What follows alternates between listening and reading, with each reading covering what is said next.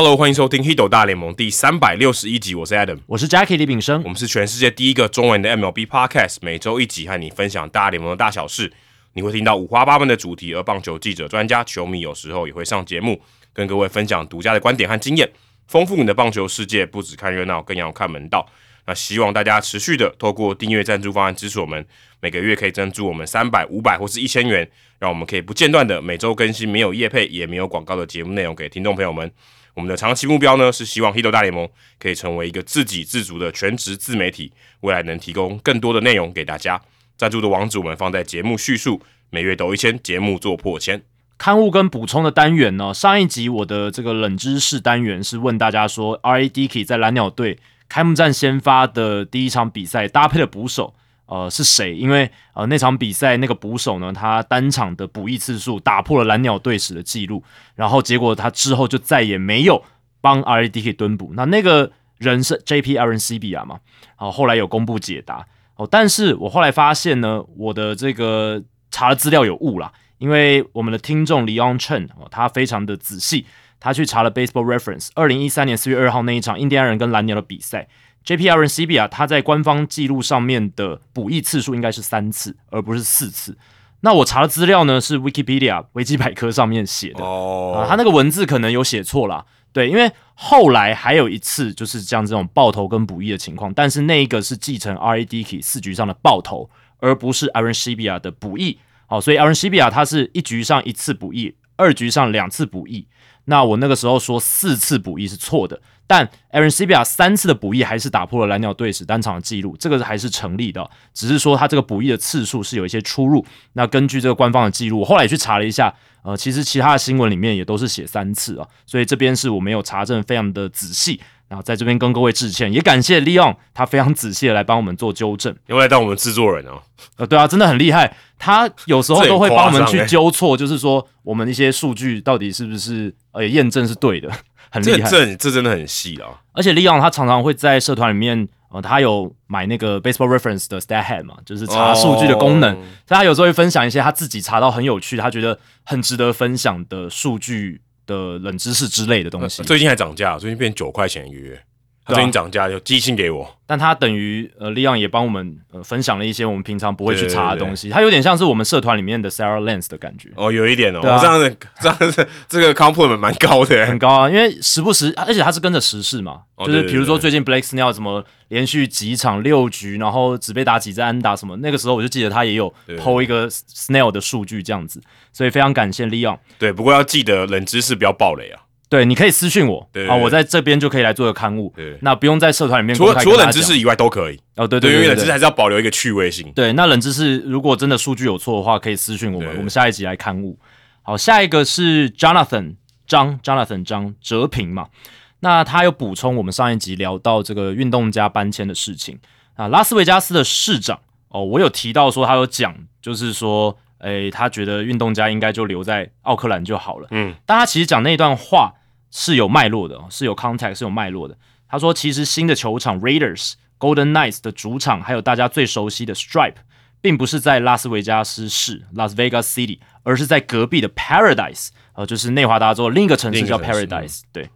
那所以他那段发言呢，比较像是球队都跑到隔壁去了，我们这里一直想要争取到球队。你们不过来就留在原地好了，蛮感觉蛮情绪性的发言了。对对对对对对，有点不爽，有小赌气的那种感觉，小赌气。没错，对，所以确实啊，我们在看一些短短新闻、即时新闻，他常常常只会截取那个最耸动的那一段，嗯，但是我们还是要留意一下，就是他整个语言的脉络啊，这样子会比较清楚。不过大家好像也没把它当一回事啊。确实啊，只是说那个下标可以很耸动，对，就说拉斯维加斯的市长都觉得说，哎，应该应哎是是那个对市长，他就说，哎，运动家干脆你们就直接留在奥克兰，但他可能也不是真的这么认真啊，对说这句话，没错。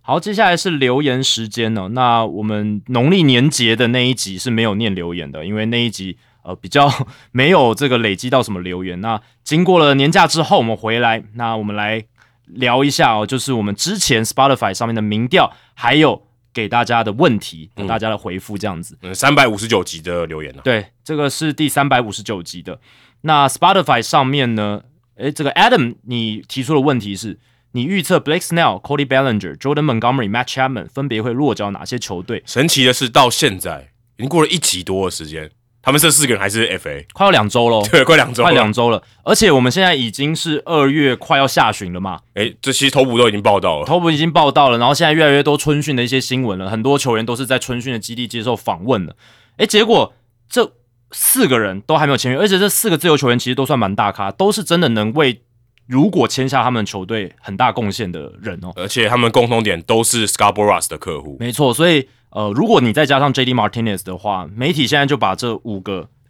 Boras 尚未签约的自由球员客户，呃，昵称为 The Boras Five，很像一个男孩团体。对啊，因为男孩团体。以前 Michael Jackson 他最早就是 The Jackson Five，对对对，那个男孩团体。没错，那这就变成布拉斯五人组了。他们都是布拉斯的客户，然后都还没有签约啊。而且他们不是那种没人要的自由球员，是不是没人要，是有行情的自由球员，结果到现在还没签约。而且感觉传闻都没有很多，就最近这一两个礼拜传闻就很少，没有很热，有但是没有很多。但就是很多分析都会在讨论说，为什么他们还没签约？对对对对，现在主要都是在讨论他们为什么没有，而不是跟谁签比较好。哎，对对对，但是也会在分析的时候就会讨论说跟谁签比较好了，这一定会了。只是说，呃，这五个人因为都是布拉斯的客户，所以大家会去想说。哦，布拉斯他现在的操作哦，就是希望能够诶跟到后面一点，可是这跟到后面一点也会有一些风险嘛。其实对球员方就是或劳方这边，不见得完全都好的，有可能不好啊。对啊，对啊，对啊，对劳方有可能不好。对，现在看起来对他是有可能有一些斡旋，说哎，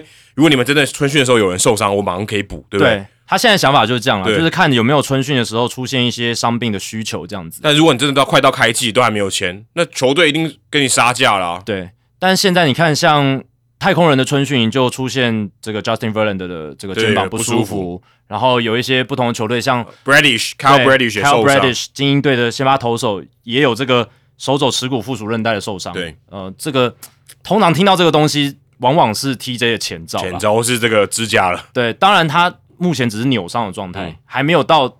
要走到手术，但是听到这样子的词汇，就会令人比较不寒而栗哦。然后再加上说。他们是精英队，然后我们之前分析过了嘛，那是有一些补强的空间，但至少到目前为止，Snell、啦 Montgomery 都还没有真的签约，所以 Boras 他也在算走险棋，可是他也习惯这么做，因为你看像以前 Bryce Harper，嗯，也是到很晚很晚才签约，但最后的结果也是好的，也是好的啊。对，最近还 Bryce Harper 还不在说来开放续约，那是神经病哦。对啊，对啊，对啊。所以，嗯，当然，Boras 他就是有他的玩法嘛，有他玩法，他能够那么成功，也不是没有原因。没错，他敢走别人不敢走的路，或挑战别人不敢去摸的一些界限。但他一次要玩五步，诶，有点多。他如果玩一个 Blake Snell 或一个 Cody Bellinger，也许还可以。所以这五个人里面，最后成功签到理想合约的，我觉得不会是五之五了，可能五支二、五支三之类，可能有一两个人他们最后会很失望哦，因为可能就一个一个 Pillow Contract，一个一年合约，就是。跌到最后是没办法得到理想的合约，而且可能就是要重新再建立自己的身价。是对啊，所以呃，不是所有布拉斯的客户都一定能够得到满意的结果，就算你是自由球员，也不一定，也不一定。通常我们之前说，哎，布拉斯的客户会不满意，是他不太喜欢签延长约，那延长约条件可能没有没那么谈的那么好之类，或者是跟球队有点撕破脸那种感觉。因为其实延长合约对经济来讲蛮亏的，嗯，他抽的就比较少啊。对，那布拉斯就出了名的嘛，喜欢用自由球员合约来。涨高他客户的身价，这样子，对吧？所以当然，布拉斯在这一次他能够在这五个人 b r a s Five 里面成功多少，呃，就要来看。那我们也问了听众朋友，他们觉得会在哪里落脚？那高雄的千鹤晃大，他是说 Blake Snell 会去洋基，然后 Bellinger 回到小熊，嗯，Montgomery 去费城人，Matt Chapman 去巨人。其实我看到很多分析都写 Matt Chapman 应该要去巨人啊，或水手，对之类的，就是缺三垒手。那呃。巨人队 Matt Chapman 他可以补上这个三垒的一个位置啊，而且虽然 Chapman 他的打击哦有时候起伏真的很大，大家还记得去年一开季他打的非常超好，嗯，后来就回到前五吧，对啊，后来就回到他该有的水准这样，而且甚至就是大概 above average 一些些而已，但是他的防守是一向很稳的，没错，对啊，那嗯，费城人如果有 Montgomery，哇，如虎添翼嘛，他们的先发轮值已经算还不错，已经不错了，没错。啊，Bellinger 回到小熊好是好像也是很多人的预测。现在看起来会是这样，因为市场上感觉有点乏人问津。没错，那 Snell 到洋基的话，其实这也算合理，也算合理。因为现在很多人的分析都觉得说，Snell 他现在可能会屈就一个就是年份没有那么长，但是单一年薪非常高的合约。你再试试看吧。对，有点像嗯 Trevor Bauer 那种概念，哦就是说没关系，我签不长，但是我短约我单一年薪冲高。嗯那 Snell 其实很适合这样子的合约啦，因为他就是那种控球，你也不知道说他今年会是赛扬年的 Snell 还是控球爆炸的对。啊，可是这样的话，他应该更希望我长一点呢、我对我球员方来讲，当然啊但是球球队就不就不想要啊。球队一定会觉得，那我好，你你是有可能冲击赛扬奖球员没错，但是你的不稳定性也高，也很高。那我给你超高单一年薪，看你愿不愿意接受嘛。哦。那我只签你个两年三年，反正我就亏这一年，最差是亏那一年有两年那样，那杨基是出得起这样子的钱的吗？而且杨基感觉永远都补不完了、对啊，对啊。就是他的钱就是感觉就是我我想补我都没有极限，我补个五张王牌都可以。而且我们之前也分析过了，杨基他们就是跟道奇有这种面子之争嘛。嗯你道奇已经补成这样了，那杨基这个休赛季到目前为止，当然补的上面也不错了啦。也不错了，荒 Soto、Stroman，可是就是被道奇补比下去啦。对啊，对，那总是习惯当联盟最会花钱球队，或者是最踩踏基督球队的这个杨基迷，那势必也会想说，诶，如果 Snell 进来，那诶，我就觉得球队，哎，你们今年的操作是 OK 的，给给你们 OK 的分数，有跟道奇相抗衡。你你不管补谁，你补一个去年拿到赛扬奖的，这也够好了吧？对不对？就至少有面子嘛。哎、我们补一个赛扬奖的，就名义上也说得过去，对啊，面子上也最好，过去至少他当下是前三名吧。确实哦。所以像另一个听众凹子弟弟 Gregorius，、哦，这两个都高雄来的哦，对高志里是高雄，没错，他也说 Blake Snell 应该会去洋基，然后他认为 Jordan Montgomery 会回国游骑兵啦。哦，然后 Cody Bellinger 到小熊，Matt Chapman 巨人，你看，其实 Chapman 这个到巨人传闻是真的蛮多的，嗯这样子、也蛮合理的啦。对，两个听众都是觉得 Chapman 会去巨人。好，那橘郡第一通勤品牌张嘉伦登哦，这是台湾东京第一品牌，是，他是用这个梗啊，之前也有来留言过。嗯那他说，呃，这个 Snell 应该会去蓝鸟，然后 Bellinger 会去洋基，然后 Jordan Montgomery 会去巨人，Matt Chapman 会去红雀。最后一个我觉得不可能吧？对啊，因为还有 Nolan Arenado 在那边嘛，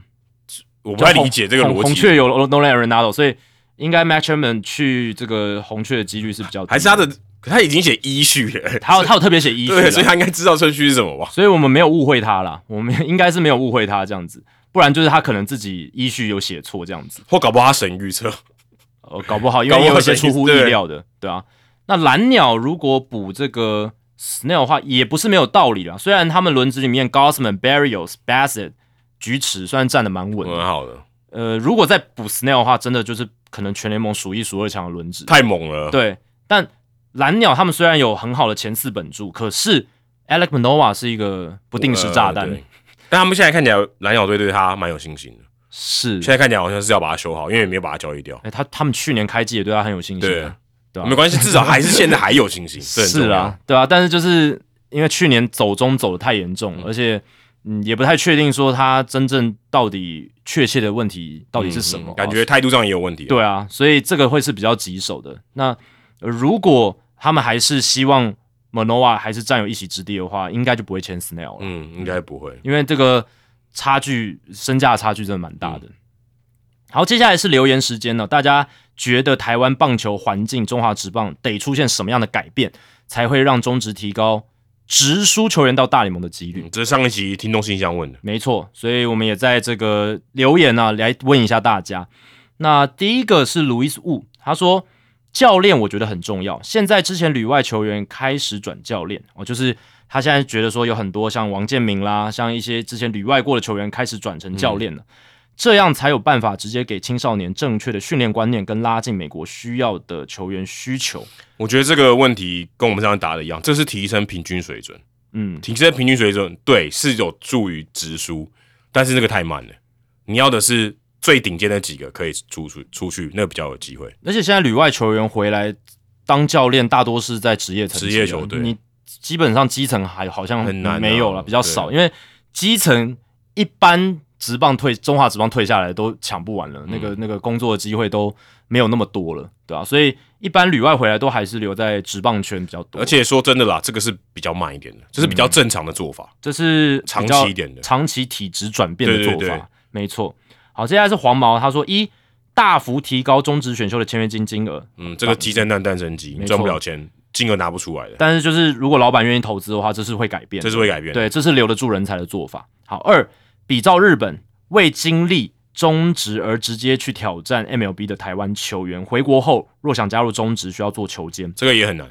啊、这个我觉得联盟的权力没那么大。对啊，就是也要看说就是要怎么谈嘛，嗯对啊、那当然年限可以去讨论看看，就对是呃，你还没有打中职，那要去挑战 MLB 的话，你要待多久之类的？就待多对，或者说你要球监要做多久？对，球监要要做多久才能够回到中职参与这样子？好，第三，有计划的送教练跟球员去 MLB 取经，这跟上一个我觉得比较类似。对，引进小联盟的训练方式，提升台湾的训练水平。哦，到目前为止，好像呃真的做的比较好的就是叶军章他自己嘛，嗯啊、但是那是他自己做的，这个还是我觉得太个案了。对啊，呃，现在当然有球队都会送教练去见习、见习修修行什么之类，但是就我们之前聊过嘛，很多都蜻蜓点水一下，你去个两三个礼拜，去个一两个月，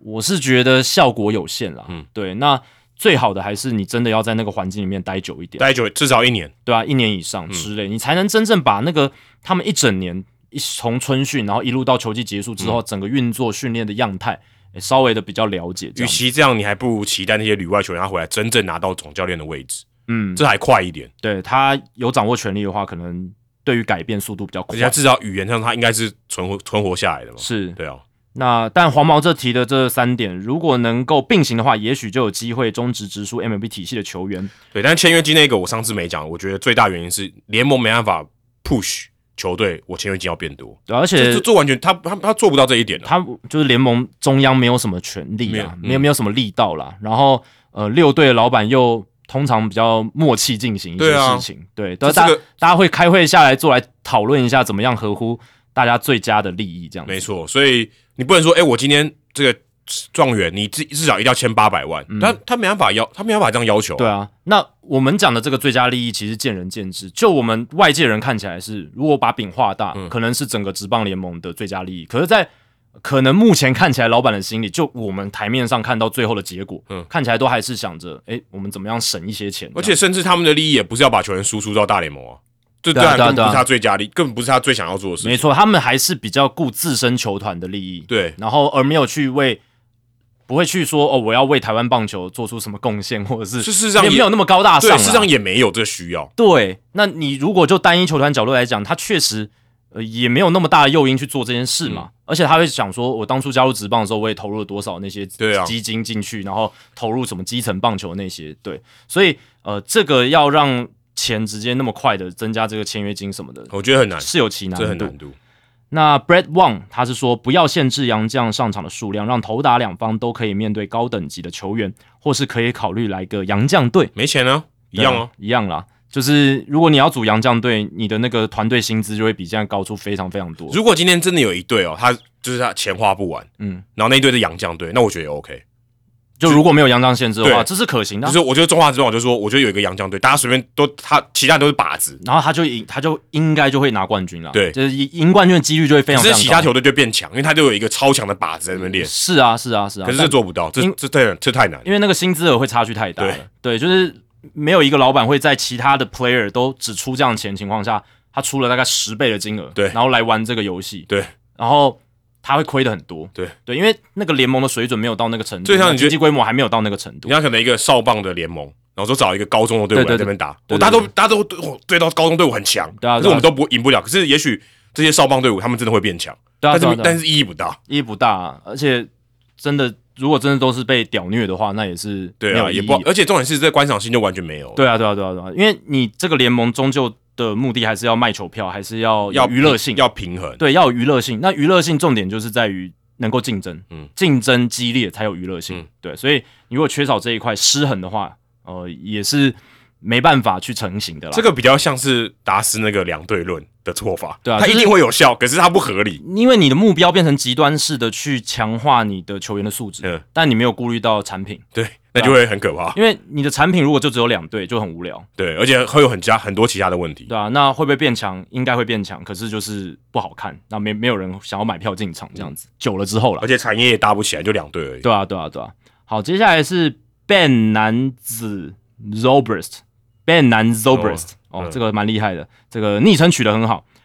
势必要增加中职整体的强度，如同 Adam 说的，开放洋打者来台湾。啊其实洋打者本来就可以来台湾对啊，只是说名额够不够的要。强制他是养打者，对，比如说，诶，四个洋将名额里面，你有一两个一定要是打者，或者你就不要，或是零，你也可以零，对不对？对，但是投手你就可能只能两个，对就两个之类的，让本土的选手碰撞看看。这不仅仅是为了来强化投手的能力，同样也能增加打者的竞争力，开放竞争。也许可以再搭配一个类似亚足联冠军联赛这样，就是比如说中职取前二，日职取前四，韩职取前二，大家一起争夺亚洲第一职业队之类的比赛。就跟亚冠赛最初的版本一样。对对对，当然这也许只是一个幻想了。我觉得中职的心态还停留在国内做好就好，这没有对错，但多少会拉开本土选手跟外国选手的差距。当其他国家都在往前迈进的时候，而只有我们在原地踏步，嗯，也没有原地踏步了，还是有往前。有是稍微进啦，进步一些些，但是进步的幅度跟其他国家可能，呃，日以日韩来说的话，我们进步的幅度就比较慢一点。所以我们还我们差距是被拉开，没错。没错。好，接下来是 Wayne Tong，Wayne Tong，他说所有数据呃科学数据追踪的系统，例如 TrackMan 啊、鹰眼等等，统一由联盟方面建制购买，所有球场的系统全部统一，先透明化科学数据，至少国外球团可以比较好接触到，更好了解球员没。错，上次有聊到这当然是很理想化的啦，但是呃，为什么球队要这样做？这个难，这个是最难的地方。而且还有联盟啊，因为你看，连那个 PitchCon 联盟都说球队自己谈，第一个，在中职的环境底下，中职的裁员没有那么多，然后他们没有这种中央的行政力去做到这些事情，还这这真的他就他就不会这样做。而。且再来是真正的权力，我讲的是力量的力，这个权力还是在于各球团的对老板。好，对，所以就算联盟想这么做，但其中一个老板说 no，那就算五个老板同意，他也要想办法去说服那个说 no 的老板，没错，对，那这个就很难了，而且每个老板其实都会觉得说，我干嘛要这样做？对，因为前提就回到我们刚才讲的，他的利益不是要输出球员，对啊，而且呃，对他他会想说，那我建制的这些东西，我的效益会是什么？我能够回收多少钱？我能够卖多少广告？他们会先想这个东西。先讲这个，对，那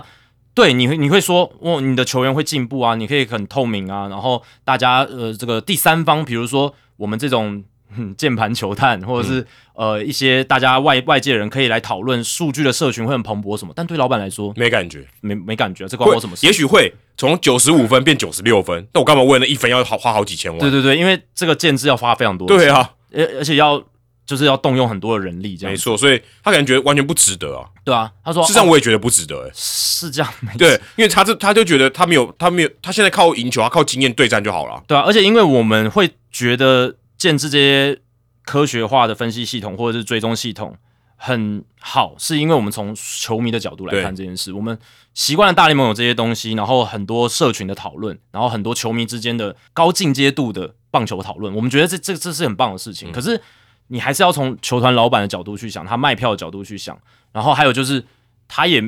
就像你刚刚讲，他没有那个动机去推说我要让中职的球员支出到大联盟。不讲别的，你看说今天魏全龙跟统一，他们会说我们的目标是要把徐若曦跟古林岳阳旅外吗？当然不是啊，可是刚刚我们讲这些东西都是这样嘛，对啊。大家的目标是这样，对，但不会，他们不是这样想，所以最难的就是把你想做的事情跟呃球团老板可以他们想要的目标，如果可以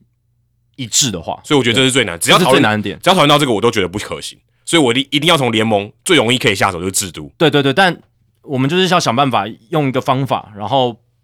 迫使着球员老板去做出一些行为，是有利于这直输这太这太难中职，球员到大联盟的，这真的太难。对吧、但就除非就是嗯，一方面又可以增加球队战力的，然后另一方面也可以增加竞争的，然后提升球队员的竞争力，嗯像类类似这种东西。对，那接下来是许云华，他说还是得从签约金开始，必须要有人能打破六百万。的这个不成文的上限，才有办法留住更多本土的选手在中华职棒，不然只会像加勒比海的岛国一样啊，国家整体的强度无法反映在联盟的这个竞争性上面。嗯，没错，嗯，确实是如此啦说得很好。因为你看像，呃什么多明加东联啊、委内瑞拉、墨西哥联盟什么的，其实你如果把他们全国最顶尖的选手集中在一个联盟打的话，他们可能搞不好可以跟大联盟相抗衡，嗯都有机会的。嗯对，但是因为他们国内的好手全部都输出到，对啊基本上都在美国了啦。对，所以这个就跟我们上次讲说，整体的如果今天中华，如果如果今天台湾够穷，它就会变成那样子，就所有人都跑去，所有好手全部都去美国，对，因为我们至少还有中职，然后中职的其实规模，在世界职棒的舞还台上还是算不错的，很不错的。还能留住一我们一些本土的人才，这样子，而且也能吸一些外国的人才来打。对，所以我们的联盟其实还有蛮不错的竞争度，嗯然后也才能吸引到一些，诶，他在呃墨西哥联盟或者是其他的这种冬季联盟在思考的时候，他也会选择来台湾打球，像类似这种感觉，对吧、所以呃，这个就是台湾至少。呃我们还算中职有可以值得骄傲的地方啊，嗯，但签约金就没办法了，这个真的太难了。太难太难了。好，接下来是 Roger Fay，他说把高中天赋最顶的那一票高中生留下，不然太难了，必须胡萝卜跟棒子齐下。那他说的方法就是跟日韩一样啊，求签啊，加上超高额签约金，不然可见的未来要是古林跟徐若曦都没办法，也没办法了。哎、我我不同意哎，我觉得现在还有很多机会，我们看不到的人还是很有机会机会旅。因为还有下一批的高一生、高二生，他们会到高三嘛我？我没有那么绝望了。对啊，而且你看我们今年的高中的业余球员，其实这一批的梯次是很强。对啊，对，所以不是只是古林跟许若曦，只是他们现在是台面上已经在中职发光发热而已。那后续你也不知道，现在国中有很多好手啊，他两三年后搞不好也是成为那种很有机会，maybe 呃进入中职之后，然后他身手维持的很好，也许也有机会这不样子。不讲别的，但曾俊岳也算是一个很好的例子啊。只是他，啊只是他有点例外。坦白说，他有点例外，因为他进来之后，他有没有也没有被看好，但他在中职成长的很快，对，但他就是一个相对比较比较个案的。当然，其实未来如果这种超强高中生还能留在中职的，应该都是蛮少的个案了，很少因为都会先被国外就是在业余的时候就签。但是如果有人像曾俊岳在中职的体系下面发光发热，那也很不错。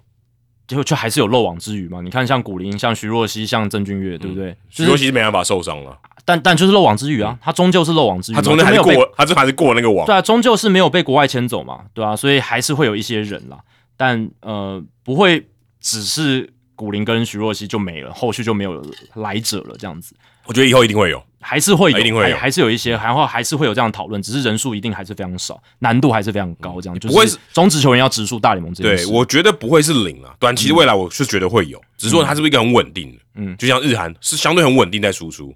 那 Roger 又说，他说其实把签约金障碍打破根本没差，只要能成功输出一个顶级的球员到大联盟，入闸金根本赚烂，中职直接转亏为盈都没有问题。呃但你对啊，但是但你障碍就是没办法打破。啊、对啊，对啊，你现在就是打不破，没错，对你你说的没错。如果今天他中职的球队，就我们刚才讲的，他们有意识到说，如果我今天输出一个古林，或者输出一个徐若曦，我直接赚一年的票房，他可能会努力，但他现在就看不到这个未来，他就现在他就是他就看不到，而且就算是徐若曦啊，我觉得徐若曦的天花板可能比古林更高一点嗯吧。那好，就算是他们两个人好了，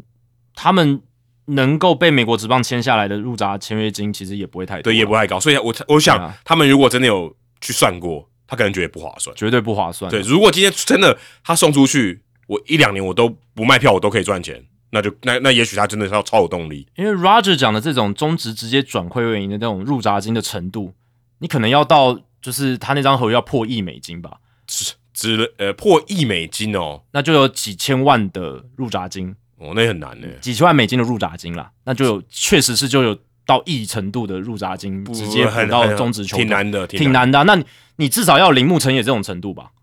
呃，对，对啊，你至少要有铃木成也或是吉田镇上这种程度对吧？但你觉得中职有可能出现一个吉田镇上或铃木成也这种程度可以直输到大联盟的球员吗？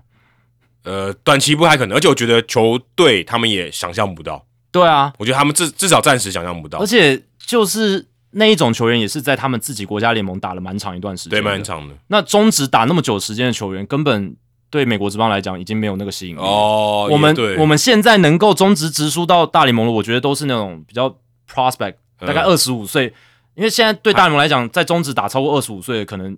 而且打者没有吸引力打者更可能更难了，打者更难。嗯对，他会觉得，天花板就在那了。而且对中职的投手的水准就大概那样子。嗯那不是那么的高。那在这样的情况下，对，是有一些羊头，他会增加这个竞争的水准。可是打者上面他们会，嗯，因为更难评估嘛，嗯我觉我觉得是更难评估。你投手还有那些呃球速啊，然后一些转速的资料，也许可以去稍微找一下。打。者毕竟还是被动，打者毕竟还是被动，真的很难去判断、嗯哦。就像当初日本职棒打者输出到美职的时候，大家也是评估了一团乱。对超乱的。有有松井架头央这种，哦、也有像铃木一朗这种。也，有松井休息的。也，有松井秀喜这种，哦，但是也有很多其他失败的西刚刚这种，多到爆，对啊嗯，，韩职也是嘛，朴炳浩在韩职打下下叫黄黄仔军，黄仔军，但是诶，那个海盗队那叫什么？江江正浩，嗯诶，就就就打的很好。打得很好，嗯。他在韩职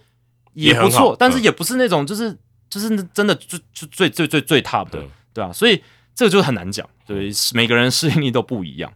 好，Roger 就是说，就算不想用惩罚性的球监，那也可以规定国家代表队不征召小联盟选手。然后像韩国就是这样，这样未来兵役还有一年的状况下，选手要么冲上大联盟，如果没有这个决心，还是就留在台湾吧。但以棒协每年国际赛都要拿业绩的状况下，应该也是不会配合。说的非常好，他就就最后一句就是重点，对啊，对啊，对啊，因为棒协也有他们自己的压就是有业绩问题。对啊，因为他们就是要把那个排名哦，就是 WBSC 的排名维持在某一个程度这样子。所以你想、哦，现在最大的这个三个大的 player 就是球队、联盟跟棒协，他们都不是以这个为利益的，所以很难没错，就是那种目标跟他们的诱因对不起来，都不起来，对所以没有没有人会为了我们刚才讨论这个题目而努力。因为我们讨论的是怎么样让台湾整体棒球环境变好，素质提升，然后可以中职的水准的球员可以直属大联盟、对这个目标。但是我还是要强调一件事：中职如果平均水准很好了，那可能我们跟大联盟或日韩很接近了，那其实也不需要直出，就是他联盟本身就已经很强。嗯，我们现在讨论都还是真的是少数的，就像韩职那样，真的顶尖的那一批才会出去。没错，对就是最联盟里面最 top 的那些选手有没有机会去？有没有机会？对我觉得这个才是重点啦。如果今天百分之二十、百分之三十人都出得去，那都我们几乎跟大联盟差不多了吧，对不对？对啊，就像日本现在被誉为是四 A 等级的联盟嘛，但他们也没有输出那么多啊。对，也没有到百分之因为10吧他们有很多可以打大联盟，他就宁愿留在国家职棒里面了，因为他们日职的薪水就够好了嘛，他有选择权嘛，嗯对，那他可能觉得哦，我不想要去异地打球对，而且我在国家自自己日职搞不好赚的更多一点嗯之类的，有可能，嗯对啊。好，日本、韩国能把所有最顶级的高中毕业球员这些大咖留下来，而我们不能，这就是原因这。跟签约金比较有关系啊。对，就是签约金嘛，因为日本、韩国他们的呃签约金更高，然后嗯他们国内职棒环境够好，让这些高中毕业球员顶级的，他也愿意在两方选择情况下，他舍美国选自己的日或韩这样子。没错，那就算我们把二军养成环境改再好，人才不留下还是一样，stuff 就摆在那里。哦，Roger 讲的也是蛮一针见血，也是有其道理啦。那大家也可以来参考一下喽。好，今天的冷知识呢，这个其实也没有很冷啊。对于红袜队的球迷来讲，应该没有很冷，因为等下我们会聊到红袜队嘛。那二零零四年的红袜队冠军队成员，除了 Manu Ramirez 之外，曼尼啊，还有谁来过中职打球？哦，有出赛的、哦，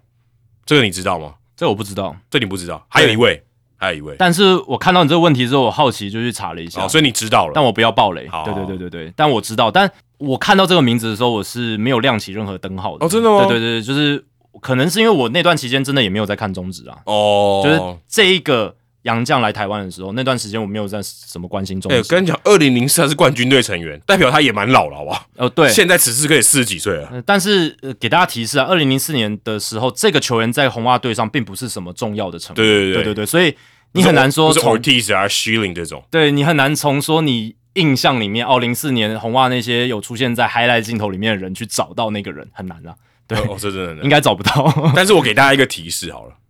他来台湾的时候，他的行李里面有一把吉他，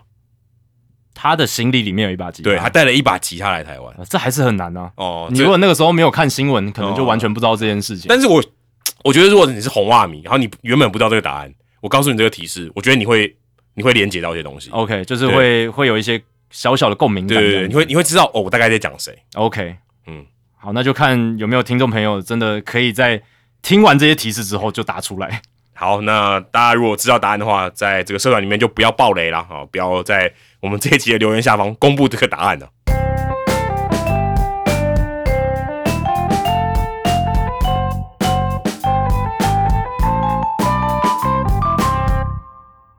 好，那在过年这一周呢，呃，其实有大家如果关注到有一些新闻哦，除了我们刚才讲的一些什么 FA 啊，或是刚才讲的那个 Boras Five 以外呢，呃，有一个比较大，可能 daily 有在发生的事情，就是薪资仲裁的结果啊、在陆续的在出炉，其实蛮像在开开票的。我个人觉得蛮像在开开票，嗯就是诶，这个球球队跟球员谁赢了啊？有有一种，因为你想要知道结果嘛，对，因为而且那个结果是很明显，就是一一定有一方赢一方输，嗯除非他们 settle，对不对？就是他他最后也没有输赢哦，就是诶，我们谈妥一个金额，这样像 Adolis Garcia 这样子。但其他的呢，你就可以有一种好像在看选举开票的感觉。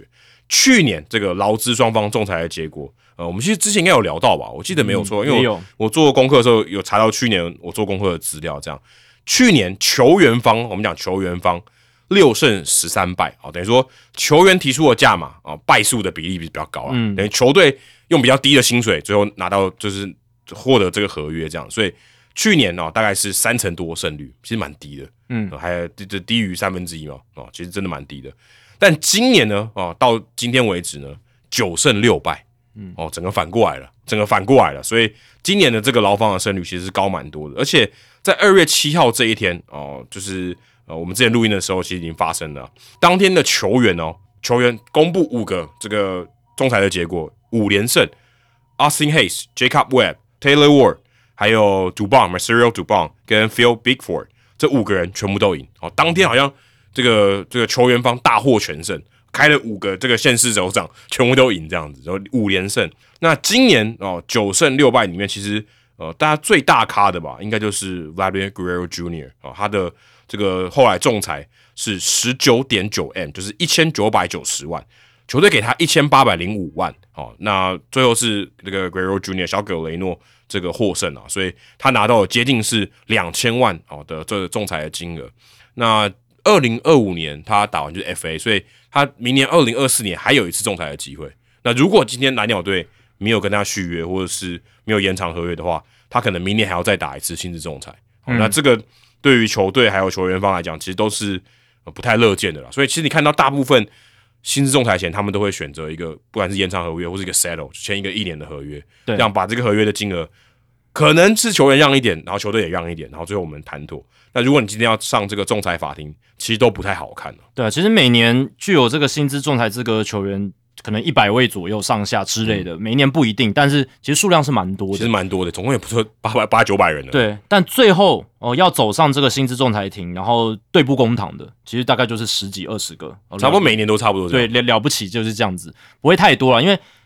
人就是这样嘛，你。不太就见面三分情，然后你也不太想要跟你的雇主真的呃撕破脸，或者搞得关系有点僵。所以 Kobe Burns 就这样啊，就搞烂了，而且对外搞烂了，这彻底搞烂。对，对外发言也闹闹得不愉快。对，所以大部分人会这样想，所以大部分的球员最后都是在这个要对簿公堂之前，我就 settle 了，我就协调好了，或者是直接签个延长约了，或者是怎么样，就是签一个，有时候也就是签一个一年合约这样。对，有些人是直接哦就协调出一个薪水哦，有些人是签延长约这样子。对，所以。不一定，但大部分人都会提前的去调节好。那最后要对簿公堂，然后要分个高下的啊，十几二十个。那今年呃的情况就是劳方比较有利一些，而且赢蛮多的。对啊，九胜六败嘛，九胜六败，所以算还不错。那其实在这中间，我比较意外的是，Luis Arias 马林鱼队的打击王，他第二年的薪资仲裁结果输掉了。对啊，所以这个是我觉得比较意外的，啊因为他他要求的是一千两百万美金的年薪，然后马林鱼开的是一千零六十万嘛，但是他拿下了连续两年的打击王，结果没有获得他要的一千两百万美金的薪资。去年他在美联拿打击王，他赢了，他赢了，国联到打击王他就输了。对，这个我有点看不懂啊，这稍稍微有点。如果你真的只讲这个 context，真的看不懂。对，但呃，大家要知道的是，其实他们这个仲裁庭是细节非常多的，他们会考虑。每一年薪资仲裁会有不同的标准，嗯，第一年薪资仲裁球员的标准跟第二年薪资仲裁球员的标准会完全不一样。哦，因为第一年新中的 record 他的记录是不一样的数字，是是是，然后他这个球员他累积什么样的数据，在第一年薪资仲裁的意义，还有在第二年或第三年薪资仲裁的意义也都不一样，对。对，所以其实跟他的甚至还有还有第四年的，对，有些人有第四年，因为他是 Super Two 的话，他可能有四年，他提早一年会取得薪资仲裁的资格，就像乔格雷诺，对，所以他会有四年的薪资仲裁年这样子，所以那也会有不同的比较基准。啊。然后法庭上他们会呃根据自己的利益，呃资方会有他们提出的想法，劳方会有他们提出的想法，就是去对战，对，那讨价还价，对啊，资方一定会说啊，虽然你 Arias 打了三成五四的打击率，可是怎么样怎么样怎么样，比如说你的。跑垒其实没有很好了，防守普普通通普普通通啊，对啊，然后看什么样的说说法去说服，比如说呃没有什么 power 啦，像这样子，那打击的这一边应该说劳方这一边球员方他们一定会提出说，哎，连续两年打击王多么的难得啊。而且照理讲，他们传是看传统数据比较多的，对啊，对啊，打击率应该是很重要的。打击率非常重要，而且 Arias 超过两百支安打，现在这个年头，你一年要打两百支安打，多么困难，对不对？然后他的保送比三振多啊，像这样子，就是可以去不断的说服法官这样子，对吧？所以这个是很多美美嘎嘎，很多很多细节。可是我是觉得啦，连续两年打击王，然后今年打击率又比去年更好，来到三成五四啊。当然，个人奖项的部分呢，呃，也许不会被考虑到，但是 Arias 终究拿下了银棒奖，他有入选明星赛、MVP 票选，他第八名，然后进阶数据 WAR 值他有四点九，其实整个数据的表现都是非常非常好的哦，所以哦，可能是数字上面一千两百万是不是开太多？如果他开个一千一百八十万，搞不好就他获胜，有没有这样的可能性？哦也有可能哦，有可能。因为这个数字是很斤斤计较的。嗯，对，我们之前讨论薪资仲裁的时候就有讲到，几十万都会去斤斤计较的。嗯，对啊几说真的几十万讲的好像很少，但也是几百万台币。是，可是在这个大联盟薪资的领域里面，几十万没有真的很少真的很少了。你受伤两个礼拜，几十万就飞了。对哦，当然，在不同阶段的球员有不同的 scale，不同的这个量化的标准嘛。因为薪资仲裁球员他薪资毕竟还没有到那么的高，嗯，相对起来他们是没有先延长合约，或是他年资是比较低的。对，啊，就像底薪球员几十万美金确实就比较大一点了。当然，你如果是自由球员的话，几十万根本没什么。对，所以在薪资仲裁的环境底下，在这个脉络底下，几十万是很斤斤计较是所以我才会说，如果 Arise 他们球员方他们开的，也许少个二三十万，也许就有机会赢下来。哦，这也很难讲。这这是一个赛局吧？他就想对说，他就觉得评估一下，我觉得这个一千二可能比较划算一点。如果我是 Arias 的经纪方，我也会觉得要开高一点的数字啊。嗯因为我们今年就是打那么好嘛，嗯，二零二三年我的数据就是这么好，那我就会有信心去试试看比较冒险的一个数字。而且说真的，他也是除了小葛雷诺以外最高的了，对啊就，提出来的金额要需要去仲裁法庭里面最高的。没错，而且他才第二年新中而已、啊。那我会觉得说，其实这一些球员方的经纪团队，他们一定都有做研究，他们会根据哇，所有过去历史上薪资仲裁第二年的球员里面，他靠着什么样的成绩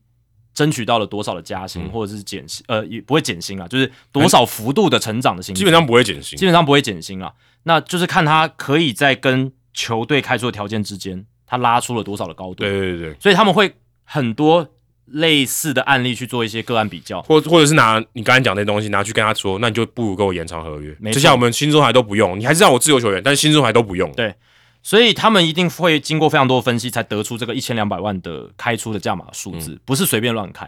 啊。只是说，又不是买菜，对啊，只是说他们就是可能采取了一个比较冒险的数字，相对嗯呃，也也许他们拟定出了很多策略嘛，可能从一千一百五十万到一千两百万中间都有，嗯。哦，但是他们最后选择了一个比较高标的数字，嗯这样子。而且马林鱼队也那个 Chisholm Jr. 也输了啊、对啊，所以马林鱼其实蛮强的，呃，马林鱼可能他们的这个内部的经营团队很会说服人哦、真的，因为这两个都算他们的主力球员嘛，没错，他都赢了，对啊，而且 Chisholm 他也是去年的那个 MLB 的 show 的封面人物，对啊，但他其实薪水好低哦，对啊，他其实他自己开出来也才两百九十万美金，哎但他二零二三年的成绩确实蛮没有很好蛮鸟的嗯。而且也有受伤，只出在九十七场，OPS Plus 一百零三，哦，上垒率也蛮低的，三成零四，对吧、所以呃，对他来讲，确实这是一个比较当一耳啊。虽然他挥出了十九发全垒打，他这他全打一定要有的，没错，对，所以马林鱼蛮会打薪资仲裁的、哦，这这两个他们都赢了，可是他们也输了一个，哦，是 Tanner Scott。哦，对对对，不过 Tanner Scott 是比较合理的，他第三年薪资仲裁，而且他二零二三年是投的真的相当的好，所以我会觉得 Tanner Scott 是算这一次薪资仲裁里面赢得蛮合理的一个球员。嗯，他在二零二三年他修正了他的控球问题，他的 BB 九从过去常常六起跳，是常常六起跳，而且至少都在四以上。他在去年修正到 BB 九只有二点八，然后维持了他非常高的 K 九值十二、他七十八局都投了一百零四 K，然后防御率二点三一，十二次的救援成功，所有的数字啊，全部都是全面的提升啊，特别是 WHIP 从一点六掉到零点九，我真的差蛮多的，对所以 Tanner Scott 这个我觉得他赢的是非常的合情又合理，对，因为他的这个落差太明显，没错啊、他是后援投手啦，所以他们球员方提出的是五百七十万美金，那马林鱼开出的是五百一十五万美金，中间只差了五十五万。呃，可是以后援投手来讲，这个差距的幅度应该也算蛮大的。嗯，跟那最后 RS 差快一百多万呢，对啊，啊，最后是 Scott 拿下了这个薪资仲裁的胜利哦，合情合理，合情合理。那另一个我觉得嗯比较不合理的是像 Taylor Ward 哦，Taylor Ward 他第一年薪资仲裁，诶，结果他反而是打赢的那一方啊，他拿下了这个四百八十万美金的薪资，然后天使队开四百三十万，诶，结果 Taylor Ward 他即便哦。在去年他不是受伤嘛？那缺阵的场数是比较多的，他成绩也是衰退的。诶，没想到他还争取到这个四百八十万美金的薪资，可能给他第一年 favor，也有可能，我也不知道。但总而言之，就是这是比较让我意外，因为他的数据是呃衰退的比较明显的一个球员，而且我觉得法官应该也会很重视这个出赛场数嘛。那 Taylor Ward 他的出赛场数是减少的，嗯，从一百三十五场，就是二零二二年一百三十五掉到了二零二三的九十七。那这个掉的幅度也是蛮大的，对，所以我觉得蛮有趣的啦。Taylor Ward 这个他是打赢了，即便他的数据是衰退的。现在看这个 Taylor Ward，他已经二十九岁了。对啊，他比较老了，好像已经三十岁了。去年是二十九岁，去年是他二十九岁的赛季，今年已经现在已经在此时此刻已经三十岁了。没错，对，他也算比较晚才上到大联盟了，嗯，就是大概二十四岁了。那在小葛雷诺的部分也是有点让我意外啊，因为你刚刚有提到嘛，就是。呃，他的状况第二年的薪资仲裁，但打击数据是衰退的，可是还是打赢了这个薪资仲裁，嗯，哦，获得了这个一千九百九十万美金的一个条件，这样子，对啊。但我会觉得小葛雷诺虽然他去年的数据是衰退，可是他还是经常的上场，哦，他还是有把这个呃贡献度有做出来，一百五十六场的初赛，一垒手嘛，相对起来是负担比较小一点，没错。对啊，所以即便你看他传统数据啊，打击率啊，呃，全垒打了，打点啊，全部下滑。那就算看进阶数据，OPS Plus 一百一十七，也比他去年一三三、前年一六七都掉很掉蛮多的哦。可是他至少还是有稳稳的在初赛，可能有点小伤吧。对，状状况可能影响到了。只是他的打击其实是蛮离奇的，就是你去看他的平均击球出速、击球品质、强击球比例都还是很好，但是这个数据就是没有打出来。对啊，那 B A B I P BABIP 场内球安打率两成七七是真的比较低了一点。那我是看好小葛雷诺接下来应该是有反弹的机会了。对，现在其实球队应该要赶快跟他谈延长合约，比较赚的。是，对啊，而且也可以不用可以省掉这些仲裁的问题。这算是一个逢低买延长约的一个好机会。对啊，他跟皮尔龙手其实都是都都有大家都有在讨论啊，可是一直都拖着都没有都没有签。因为小葛的状况是他出赛稳定，不容易受伤哦。然后你看他的这些进阶数据、击球品质数据是有乐观的理由。嗯，那去年很离奇的就是成绩出不来，诶，反而是你斡旋的好筹码，对球队来讲，对，所以也许现在是签订这个 Guerrero 到延长约的一个好机会，对蓝鸟队来讲，而且他就剩两年的控制权了。嗯。对，所以就今年跟明年，确实就是在二四二五年这两年间，你如果能够把它延长约绑定，就是让它变成你的 franchise player，你的球队的看板人物，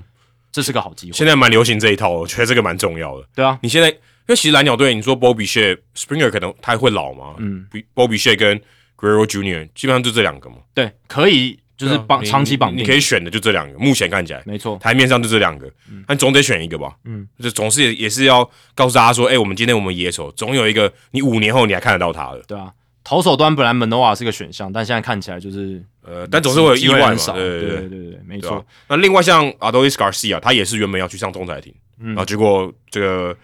虽然游击兵跟他签一个算算是延长合约啊，等于换约了，对对对，两年一千四百万，然后原本他是。要这个六百九十万哦，就是他上仲裁庭之前，他开的价码是六百九十万，球队只给他五百万，其实差距蛮大的，差一百快两百万这样子。那后来他们是谈妥说，哦好，那就给你一个两年合约，这个一千四百万，其实算起来还算不错。对于卡西亚来讲，他其实赚到了，嗯对吧？因为他原本要六，对，就原本要七 M 嘛，那现在明年你也你也可以决定拿到七 M，等于说两年加起来就是十四 M，一千四百万，嗯。那另外，在其他我觉得这个仲裁庭胜负，我觉得比较合理的，像 Alec Bohm，他第一年的薪资仲裁，那他的去年的打击数据有进步，单季二十轰九十七打点，OPS Plus 也有进步，一百零一到一百零八，但其实他整体的 WAR 值是下滑的，跑垒跟防守的贡献不佳哦。当然，在仲裁庭可能还是以传统数据为优先啦，对，就是这个是我们之前有聊过的一些传统数据啊，一些累积型的数据。啊，他会考虑你的出赛数的贡献度等等。那 Boom 最后他是拿下了胜利嘛？他们开出四百万美金的年薪，那费城人开三百四十万，还蛮便宜的，我觉得。对，那 Boom 是拿下了四百万美金的薪资，成功的赢下来。嗯，然后还有一个很合理的是 Mauricio Dubon 哦，这个来自洪都拉斯的选手哦，第一年的薪资仲裁，其实二零二三年去年他进步非常多，而且算是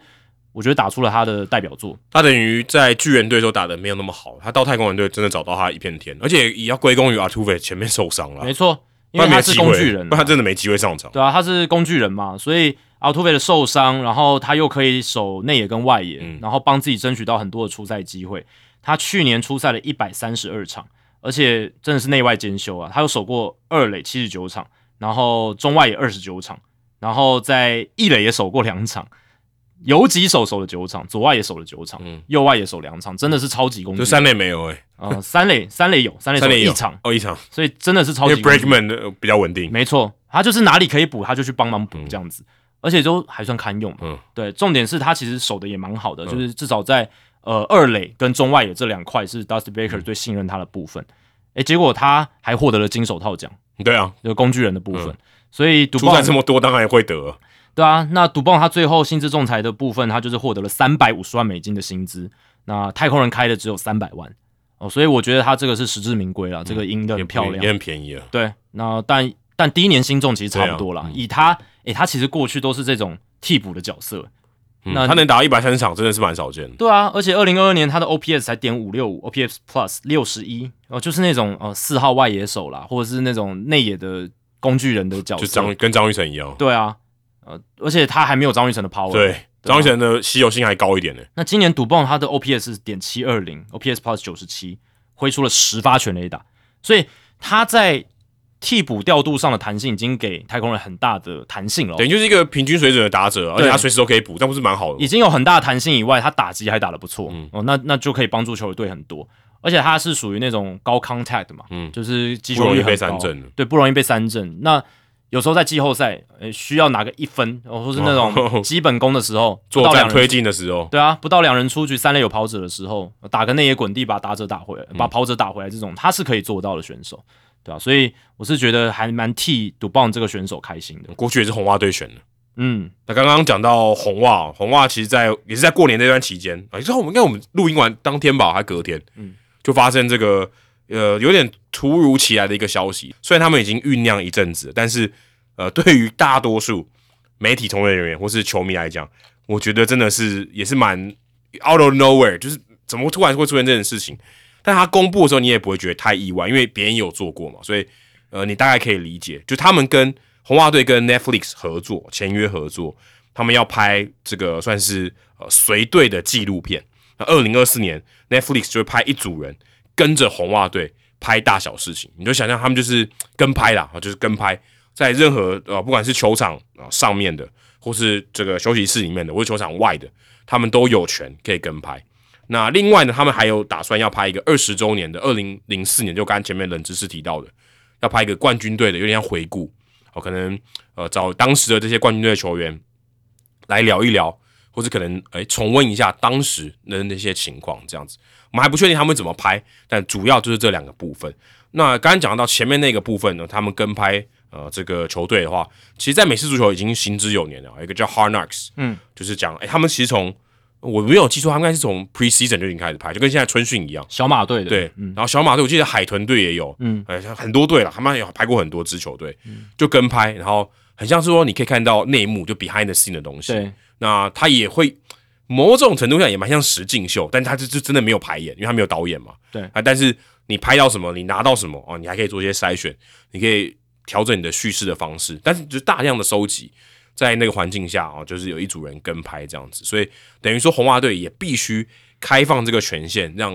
呃可以说是外人啊或外人来看他们里面这个球队内部的这个一个操作，或者是怎么样运作啊，day day in day out 啊，每天的这种情况，可能主场也会去，客场也会去，就跟着一整季哦。我知道他们现在其实就已经在 Four Myers 就在迎春在春训基地。都已经在跟拍了哦，就是已经开始运作。那预计是二零二五年他们会开始，就是在像影集一样哦，在 Netflix 上有串流的播放。所以这对于大联盟来讲算是第一个啊新的尝试啊。他们等于是让这个啊可以说球队的运作，或者说我们讲的球队的内幕，让这些东西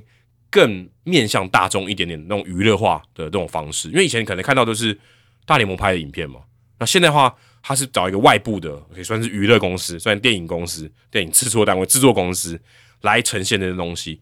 或许他的角度会比较不一样哦，可能比较不是那么棒球，或者比较多，可能球员方的一些人味的一些东西，球员怎么平常怎么互相打闹啊，都玩些什么，比较像这种方式，所以他们也不会给他太多太多的局限。那对于红袜队来讲，也是一个很好的一个行销的手段。哎，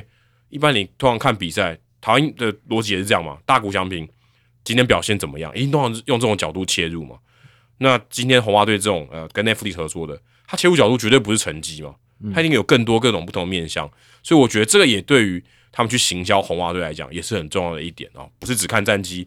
甚至可能历史也少一点哦，真的就是当下这些球员他们是怎么样的人啊，怎么样在这个团体里面二十几个人，他们到底怎么样互动的？对啊，你刚刚讲说这对大联盟来说是一个尝试，那这又何尝不是对 Netflix 来说是一个尝试？因为哦也是对啊，因为 Netflix 他们就是之前有拍了像 F1 极速求生的这种职业运动的纪录片，那也获得了成功。那包含到呃《The Last Dance》类似这一种的这种这种纪录片，然后还有就是呃我们刚刚讲《Hard Knocks》是 HBO 拍的，那是 HBO 哦对对对 HBO 拍的，对那个但那个是美式足球，但基本上就是一样东西。啊，那 Netflix 它呃之前有拍 F1，但是它就在棒球这一块是还没有涉猎到的，棒球之前也都没有人有拍。对，所以 Netflix 角度来讲，这对他们来说也是跨出舒适圈，也尝试一个新的职业运动来看。棒球的纪录片能掀起什么样的波澜？这样子，那其实他们想做这个纪录片的计划，大概从二零二一年就在酝酿，因为那时候已经有 F1 极速求生了。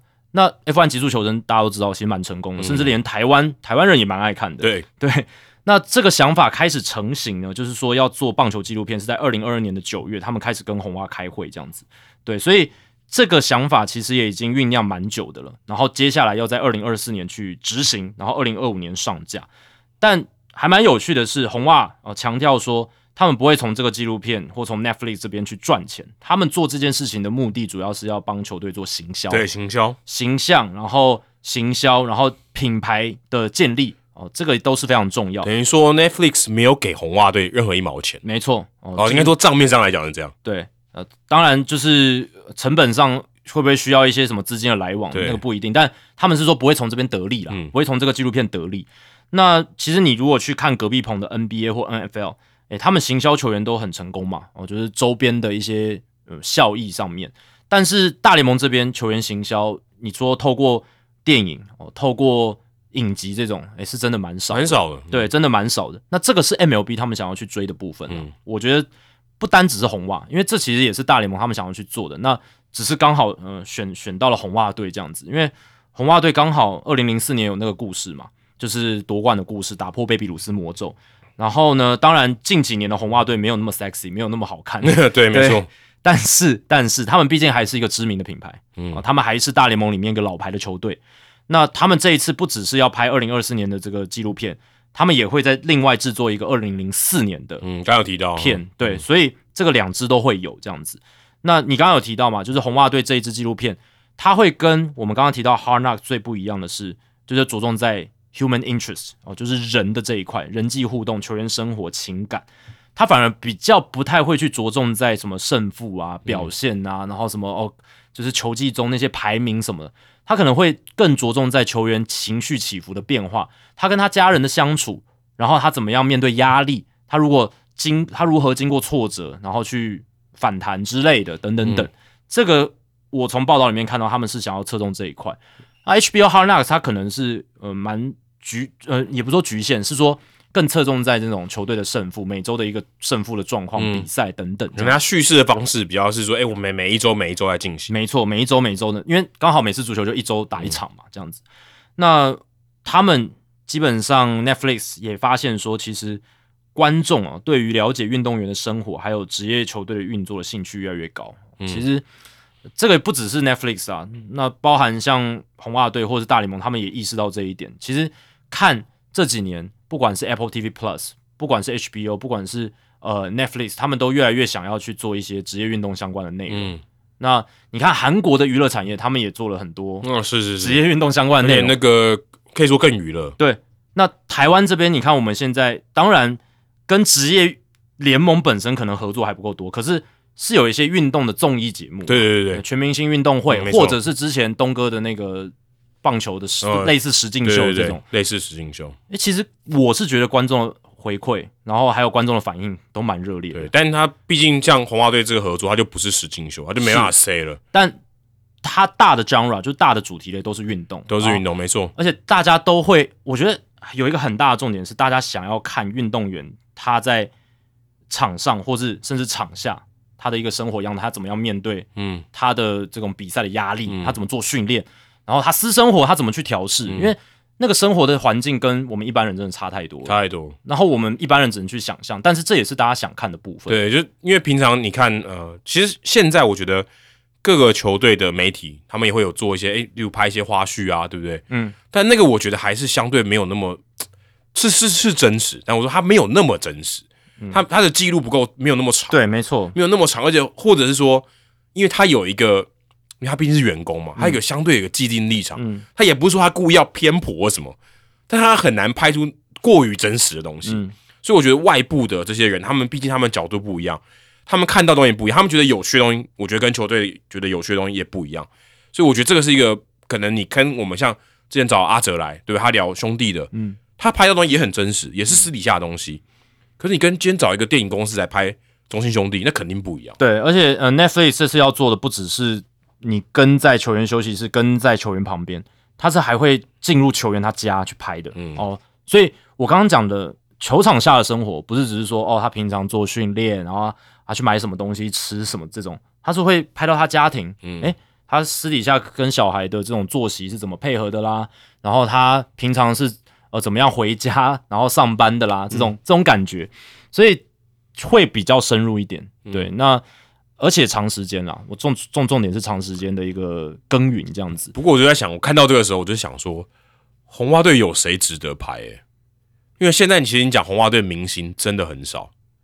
我真的觉 Rafael Devers 嘛，，Rafael 可是 Rafael Davis，但我没有要讲种族歧视或语言歧视问题，毕竟他母语不是英文，是，这对于我觉得他们来讲制作上会有一些困难，但我觉得还好啊，上字幕就好。也也对，也许是一个，或者他平常我觉得也不是这么外向的人，对，也跟人的个性有关啊。对，所以我就在想，像 Alex Cora 我觉得不错，嗯可是 Cora 尴尬的一点是，今年他是合约最后一年。嗯，这暗示了什么？红袜队如果打的真的超烂好了，他可能中间就掰了，他他是有可能中间就掰了。我觉得这很棒啊，这很有戏剧张力啊、哦，所以对，好，也许啊，这个很棒啊！你季中开除总教练，他的这个情绪的转折，这个超棒的。好，或或许他们跟你想法一样，说，对，或者说今天 Craig Br- Brislow 第一年干这个 GM 嘛，嗯，他也可能很差，对不对？对，没有什么经验，嗯，也许这个感觉是一个变数，你懂吗？就是你比较难预期。可是如果今天我是制片方，我希望有一定的程度是我可以预期的。嗯但这两个点我觉得都是蛮变动的，就是你不知道 Cora 可以做多久，你不知道 Brislow 到底稳不稳定。对啊。但你既然选了就是相对没有那么 sexy 的红袜，那你我觉得啦，你的预期就我觉得就不用设的太明确了，因为哦红袜就是感觉你不会对他有太高的期待，但是就像你讲的，有很多意料之外的事情可能发生，可能会发生对，。可能会发生嘛。那他们虽然呃没有这种超级 A 咖大巨星，可是至少也有来自多米尼加的 Rafael Devers，然后有来自日本的吉田镇上，有一些蛮有趣的 match 吧。然后也有 Trevor Story，然后也有他们想要积极栽培的年轻打者 Casas，嗯，Casas 感觉蛮怪的啊，对啊，Casas 应该会在我我我那时候想到说，刚刚我刚刚讲到说 Cora，然后我就想到 Casas 应该不错，Casas 蛮怪的。嗯然后他不是之前还在球场上晒太阳吗？对啊，还被队友说：“哎、不要在那边晒太阳。对对”然后后来休赛季还弄了一个大胡子，最近又把全部都剃掉了。嗯对对啊，他这个人，我觉得是就蛮有特色的。他会是一个点啦，他会是一个可以去嗯操作的一个点，对我觉得。呃我看到这时候，还有看那个 P. Abraham，就是红袜队那个水队记者，嗯他也写这个、我就说：“哎、居然不谋而合，对不谋而合。”我想说，对 Casas 应该会是我们现在可以预料了。嗯，就这部这部纪录片里面，我觉得很重要的人物。但他他也他也也应该会比较 open minded 一点。但这个很重要的是球员的参与度了，嗯就是说，呃，你还是要问球员他愿不愿意接受跟拍，嗯，Casas 应该没问题。呃，这就不知道了，他还没有正式接受。我我我认为啦，嗯，对，所以我的意思是说，他在呃我看的的 Athletic 这篇报道里面，他就会写到球员的参与度至关重要，那要尊重不同球员的意愿，然后你的根据这个球员他的接受程度，你拍摄尺度的拿捏、嗯，也都很重要，他们应该都要审核的。对啊，那你还要跟他们的这个工会代表来做协调。像红袜队目前在大联盟球员工会的代表是 Nick Pivetta，、他们投手，还有就是像呃呃 Trevor Story 啦，或者 Rob Ref Snyder，他们都会是呃在这一次从球员角度出发里面，呃扮演蛮重要的角色啦。那他们可能也会去看说，呃，就是哪些队友适合呃来参与，然后去询问这样子，因为它会涉及到说有可能会到你家去拍什么的。那有些球员家人家人也要同意啊。对啊，有些球员他的家人可能可以接受哦，有些人可能不行，所以某一些球员你只能在休息区问他或者什么的。那有一些他甚至都不想受访的，也可能对啊，也可能。不完全你独麦我就不讲话了。哎、对对对，那有一些是呃他全然都可以接受的，那很棒，对不对？都、都都可以都可以看得到这样子，好险没有 Chris Sale 哎、c h r i s Sale 他应该是不讲话的。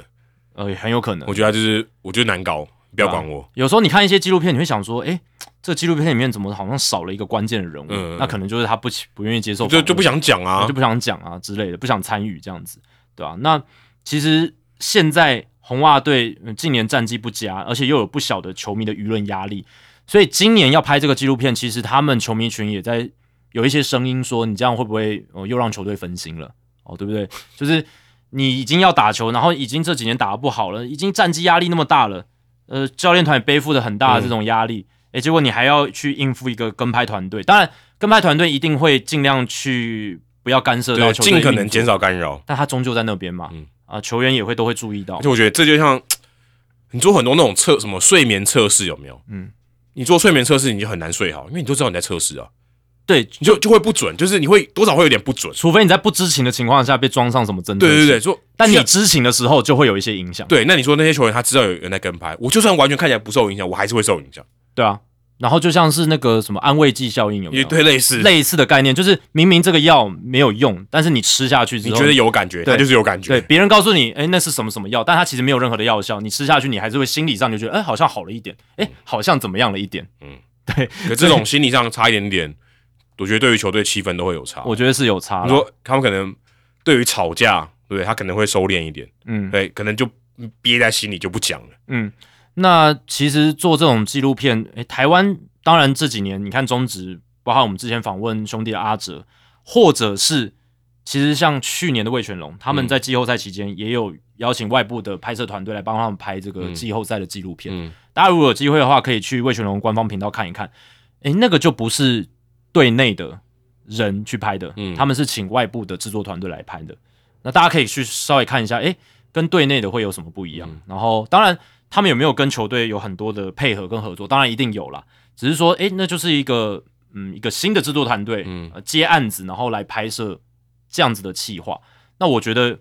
也是蛮不错的，就是我我有稍微去看一下他们的成果，嗯对，然后我觉得是帮球队留下一个很好的记录、啊，嗯，呃，其实台湾也应该可以考虑说，像这种都可以卖的。对美国他们那个世界大赛或季后赛那个都 DV 都是可以卖的、啊，对当做一个记录。但我们刚才讲的是一个一个 season long 的，那那是对对，是是讲一个一整个赛季的，但是单单一季后赛的有没有？也有非常多非常多有非常多。对对对。那现在其实拍运动纪录片真的是一个浪潮了。你说像 Apple TV Plus，我看报道里面有写，哦、他们也有这个 ten part，就是十集的新英该新英格兰爱国者队 NFL 的这个纪录片系列。嗯，对，这个也有哦。然后包含到这个红袜队这一边，现在也要做。然后连波士顿塞尔提克他们现在也要拍纪录片哦，他们的老板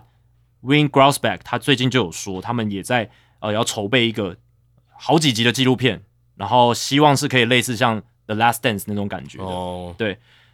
那塞尔提克在 NBA 也是一个呃很有历史的球队嘛，然后也是 NBA 的老牌球队。那值不值得拍一个纪录片？当然也值得、嗯哦，只是这个波士顿地方的记者作家 Chaffin 认为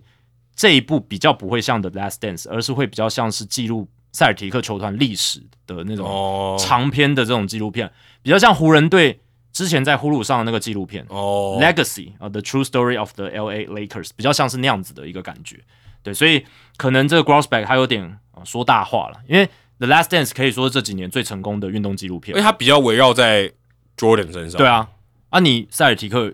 因为 Larry Bird 好像也不到那个程程度，或者说你你看，你是要着重在一个个人，还是一个团队？对还是这个团队的历史？角度不一样。现在感觉这个像红袜队这个，他就是那个团队，对对当下那个二零二四那个团队。没错，二零二二二二零二四跟二零零四对，二我说如果今天跟拍那个就二零二四，对对对对对，嗯嗯，对啊，所以我的意思是，只是说，就是现在你看新英格兰地区的这些职业球队，会纷纷的哦都有这个纪录片的拍摄跟企划这样子。我觉得蛮聪明的啊。对我来讲，我觉得这是好，这是好事，因为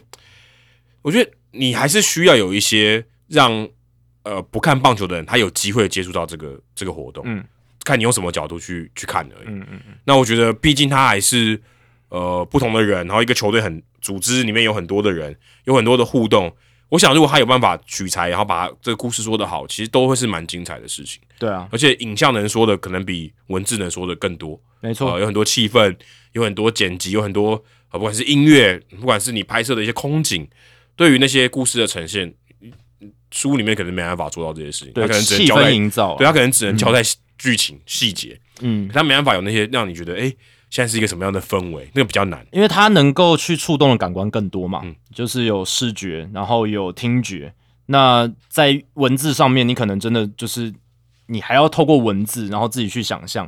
那个是比较间接的啦。嗯那影像的话，它就是比较直接嘛，那观众的接受程度也比较高，比较好入口，比较好入眼，这样子。嗯对，所以这也是影音媒体它的优势啦。缺点就是有可能球员没有那么真实，呃，对啊因，为你他知道你在拍，对，而且投入的成本哦，制作的精力，哦那个那个差哇，那个我差了千千百万倍吧？对，对。那差的真的真的非常非常大，你你光想跟一季啊，Netflix 要出动多少人力跟资源，没错，多可怕、啊！是非常的呃令人感到巨大的啦。对，所以这个也很有可能，如果你以成本的角度来看，很有可能会失败，对啊，但因为他花很多钱。但他的目标就是希望能够去触及到一些平常比较没有关注棒球的观众。嗯我相信这是 Netflix 的目标。那大联盟目标也是希望透过这样子的合作计划去 grow the game，嗯，去让棒球的影响力触及到他们本身追追求不到或者是吸引不到的那群人。因为我觉得 F1 极速求生就有做到这件嗯，事，对啊，对啊，他让很多平常没有在看 F1 的人，而且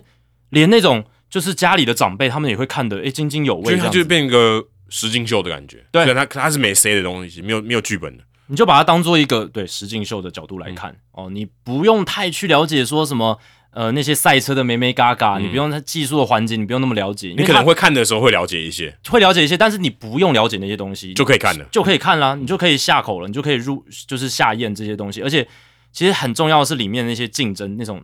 情节，嗯。那种竞争的情节，那是才是吸引人，故事才是吸引人的。因为那些大家可以 relay 嘛，对啊会会有共鸣。那红袜队这个纪录片，我们从刚刚讨论还有新闻里面透露的，就是它更会 focus 在人的部分嘛。嗯那这个也是很容易引起共鸣的。你不一定要了解，就是棒球比赛要怎么打才比较容易赢球，你不用了解什么期胜率期望值，所以你也不用知道 Cora 是合合约最后一年，对对对，你也不用知道这些东西，但是观众可能就会去了解说，哦，原来一个棒球队里面它是呃怎么样去打，然后怎么样去运作，然后才能够在一个赛季里面去维持他们的战力啦，或者是诶，原来球员跟球员之间会有这种嗯呃这种竞争心啦，或者是一些嫉妒心啦，或者是一些争吵啦，或者是一些磨合啦，像这样子的人与人之间的互动，嗯，这种故事这种张力是吸引人的。要是 Kora 真的在季中被 fire，那更好，就是很多意料之外，然后那种戏剧张力的事情一定会有那个戏剧张力一定超大。超大，对啊，所以呃，这个就会蛮吸引人的。所以我觉得啦，大联盟当然也是希望就是 Netflix 可以把红袜队这一步打造的那种影响力，或者是它的那种媒体的效应，可以像 F1 极速求生那样子。其实你看会会不会成功，就看明年还有没有就知道了。嗯如果今天就是就那么一队，那应该就是不太成功。嗯，如果明年还有另外一队，他们应该就是哎、觉得还可以，还不错，持续拍，对，持续拍三十队，可以拍三十、可以拍三十年呢。对啊，杨基应该也要拍一个吧，杨基可能我觉得门槛相对高一点，相对高。对我觉得球队对门槛可能会相对高。但如果他愿意拍的话，他的效果绝对是最好的，我觉得啦。对啊，应该会最好。对，因为他那个品牌就太大了嘛。嗯，哦，就算他拍的品质没有那么好，哎如果是我也这样会想看的、啊。如果是这样，我觉得应该道奇诶、道奇也现在看起来更夸张了，而而且有现在有大股有国三本国际的影响力太可怕了。真的太适合了，而且他们日本的观众群一定会超多，对啊，所以我觉得这个更好吧。所以明年到换道奇拍啊，因为其实你看，你看日本人像拍五十队那个影片，我看过预告了，没有看过真的。可是他也是，他当时就是把那个过程当做一个纪录片在拍嘛。嗯。但是他对那个，我觉得一个前提是，他的期期间就太短了，就是那个备战的期间跟打完比赛，嗯。跟这个我觉得你六个月哦，没有还不止六个月，啊，还有春训七，八个月，嗯，那个那个我觉得那个是完全不一样，而且我们刚才一直讲到说你跟拍可能会有受到一些影响嘛，我我相信啊，第六个月第六我相信第六个月、第七个月、第八个月，他们已经习惯镜头，会习惯那会那会那会好很多，而且效果会很不一对样啊。，所以跟你只有一个礼拜、两个礼拜，那个差很多。对你熟悉镜头之后，你熟悉了那些拍摄团队之后，那些球员会讲出来的话也不一样。对，我觉得这个是很关键，这是长时间拍摄跟你一两个礼拜跟拍做到完全不一样程度的事。这就跟呃即时新闻或短期报道以及长篇报道跟那种长时间调查性报道的差异所在。嗯你跟你的受访者或是跟拍对象建立起信任之后，呃，他能愿意透露的东西，或者是你能拍摄到的画面，哦、你能够接触到的人事物，哦、嗯。都是更大的，而且会更自然，这些东西就更有价值，品质就会越来越高，嗯。然后最后的成品也会越来越好，因为大家其实都看得到你是不是自然的嘛。对啊，对啊，对啊，因为他们也不是演员，对不对？嗯。你你你不自然，人家一看就看得出来。而且这个很刺激的就是我们刚刚其实有稍微点到，它有一些不可预期性了。嗯，不管是红袜季中，比如说交易案来了一个什么好的球员、明星球员，或者送走了什么球员，诶送走那个过程也可以拍一下吧，对不对？就是最近哎，最近就有啊，那个 Schreiber 跟 Bayo 他们就是 Schreiber 不是被交易到皇家队，但 Schreiber 就没有人知道我想对，他是谁。但是说他们也有拍那一幕说 Bayo 还送他出去，对对对，就类似这种，就是如果是一个大咖的球星被交易或者怎么样，或者是来了一个新的大咖球星，但红袜相对好像几率比较低一点，呃，几率稍微低啊啊，但是不是没有机会，也不是没有机会，也不是没有机会对，对吧、像今年休赛季 Chris Sale 被交易出去嘛，哦，要是这个发生在今年季中的话，哎，搞不好他搞不好已经拍了欸，其实我们也不知道他们拍了没，对不对？啊，不知道啊，但应该还没，那个时候还没对应该还没拍那时候应该还没拍到他也。没他也不在红袜队上啊，因为他那是在休赛季的时候，那如果红袜队有机会打进季后赛，呃的那个过程，对不对？就是对于哦季后赛怀抱希望什么的，那赚翻了。我觉得这个比较重要诶、嗯如果今天我觉得一个你还是要呈现这个职业运动的本质，你还是希望你的球队战绩是好的。一定的啊、一定那个效应是绝对不一样的。对，你说打得烂跟打得好，那个品质还是有差。当然你说战绩不好，季后赛无缘，你还是可以拍一些这种情况下的实况嘛，就是到到底诶，球员面对啊、我球技打到最后两个月都已经没希望了，我我要怎么面对每天的比赛美联？东区确定垫底这样。对，你要带着什么样的心态去打比赛？其实我也蛮好奇，对对对呃这个也是有值得了解的。但是大部分人会想要知道他们一路打到冠军。绝对，呃，魔球那个故事会被写成小说，也是因为他们最后有二十连胜，然后有这种稍微的成功这样子。对对对，呃，虽然没有拿下总冠军，可是他有一定程度的成功，呃，二二十连胜不是闹完了好不好？超强的。但如果红袜照着我们现在很多预测系统、预测系统看他们的方式，这样走下去的话，而且美联东区竞争那么激烈，如果他们在垫底的话，呃，这个纪录片的品质或者是这种吸引力、刺激性一定，会被打折扣。而且如果今天二零二五上线说，哎、我们这个是主角是去年垫底的球队，嗯大家就觉得呃算了，对。对如果是去年冠军队，哇，那大家会好奇一下。哦，行销部门的人员会觉得，如果红袜队进季后赛，哦，好宣好宣传很多了，好宣推很多。像之前那个爱情全垒打那个 Fever Pitch，他就是讲嗯二零二四年嘛，红袜队好死不死拿了冠军，他这那个球那个电影多好宣传。嗯，对不对？因为我是红袜迷，所以我知道他有一个 fun fact，就是他们后来有在那个男女主角在冠军的场合去庆祝嘛。嗯，那时候是原本没有要拍这个的，因为他们已经有一个剧本了，一个有一个剧情了，是没有预料到红袜队就已经已经已经杀青了，没有预料到红袜队会拿冠军嘛，所以还还还补拍哎、对啊，所以他们原本以为红袜队就打完那个球季就结束了嘛，就打进季后赛或什么，就就一个有一个 ending 这样，没想到最后的 ending 是拿到冠世界大赛冠军，对，就二零零四那一年，还、还还补拍这样，就就蛮好笑，所以就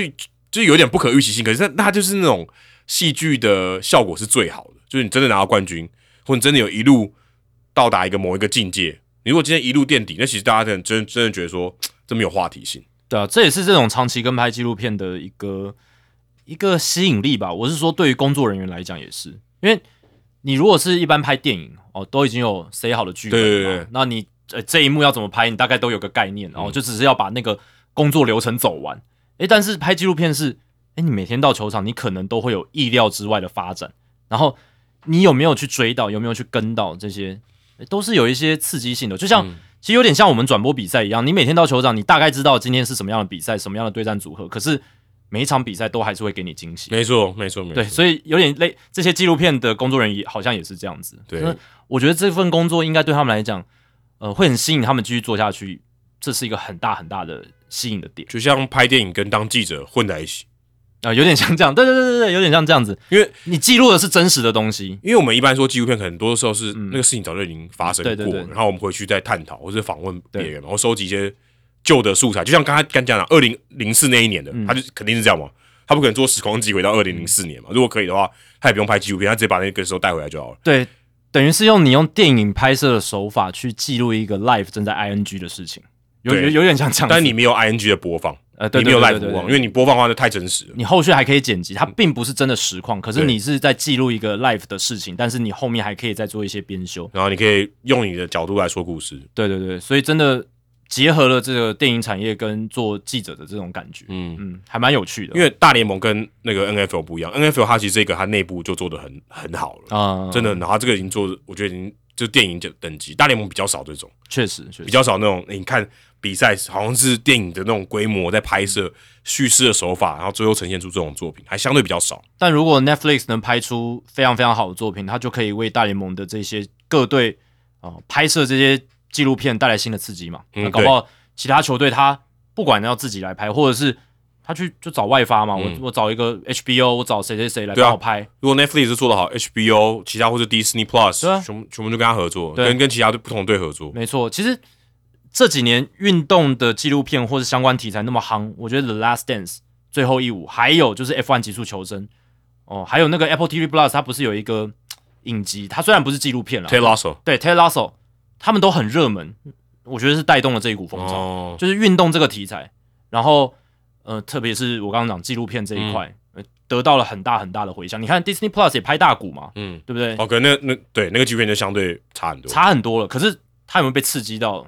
就是 Disney Plus，我也要来弄一个对对电影的，就是运动的纪录对，片。它是一个被我相信它应该是一个被刺激到的结果。The Captain，对，呃，Derek Jeter 那个也是在 Disney Plus 上架，也是，对啊。所以其实你看，大家都说，哎、现在这个串流平台风起云涌嘛。那以前我们都是讨论影集跟电影，但现在运动类的，不管是呃纪录片或者是那种影集类的，他们也越来越受到重视对，。可能也是一个市场的缺口啊，因为以前真的产出这种纪录片的，我觉得来源没有那么多。对，这是一个缺口。而且它还可以跟直播相辅相成，嗯就是直播赛事。因为你看现在这些串流平台也开始去投入资金在赛事直播上了嘛。那你如果有搭配的产品，哎、你你看你看红袜的比赛，你还可以来看这个纪录片，对多好，对不对？嗯对相辅相成。你有这个文化脉络的背景，再来看直播赛事，看得更津津有味。对你还是知道一些除了比赛谁赢谁输以外，一些其他的面向，嗯我觉得这个是蛮重要的。那最近春训也开始了嘛，所以呃，这个也照往例啊，这个联盟主席 Rob Manfred 也要出来跟大家讲讲话嘛，每一年都会讲讲话一。定要，一定要。之前那个一块金属，差不多是春训的时候讲的，对不对？他就要报告一下，就是联盟最近在处理哪些事情啊？像呢，运动家的那个搬迁案也会被问啊，然后就是包含什么什么新规则的东西啦，这些东西他都会被问的。对，所以他春训开始的时候，例行他就会有一个算是一个汇报啦，嗯，一个记者会。然后前阵子还有一个是这个 owners meeting，就跟老板开会啊，等于是，诶、其实球队的老板也算是联盟主席的老板了啊，对，因为等于是，诶、我们这是你我要服务这三十个球队的老板嘛，所以他在这个会议的结束的时候，他其实也有提到说，呃，他认为他自己认为哦，在他任内结束的时候不会扩编球队，他只有说出这句话。他想说，诶、你你现在已经确定说你你是要做到什么时候了吗？当时其实大家都不知道，他就说出这句话，大家就诶诶、是发生什么事？后来他就说，哦，他就宣布说，他就做到二零二九年一月，嗯呃，就五年后，他不五年后哦，五年后我代表 Hito 大联盟活得比他还久，应该可以了。应该是可以。他二零一六年上任嘛，我们是比他晚一年开始的。对，但我们可以做到超过他任期的长度。可是你要想哦，他他二零二九年他也七十岁，对，再叫他去做，我觉得也蛮残忍的。嗯，但是呃，他的前一任巴斯利也做到八十岁。对，但不一样，巴斯里做太久，而且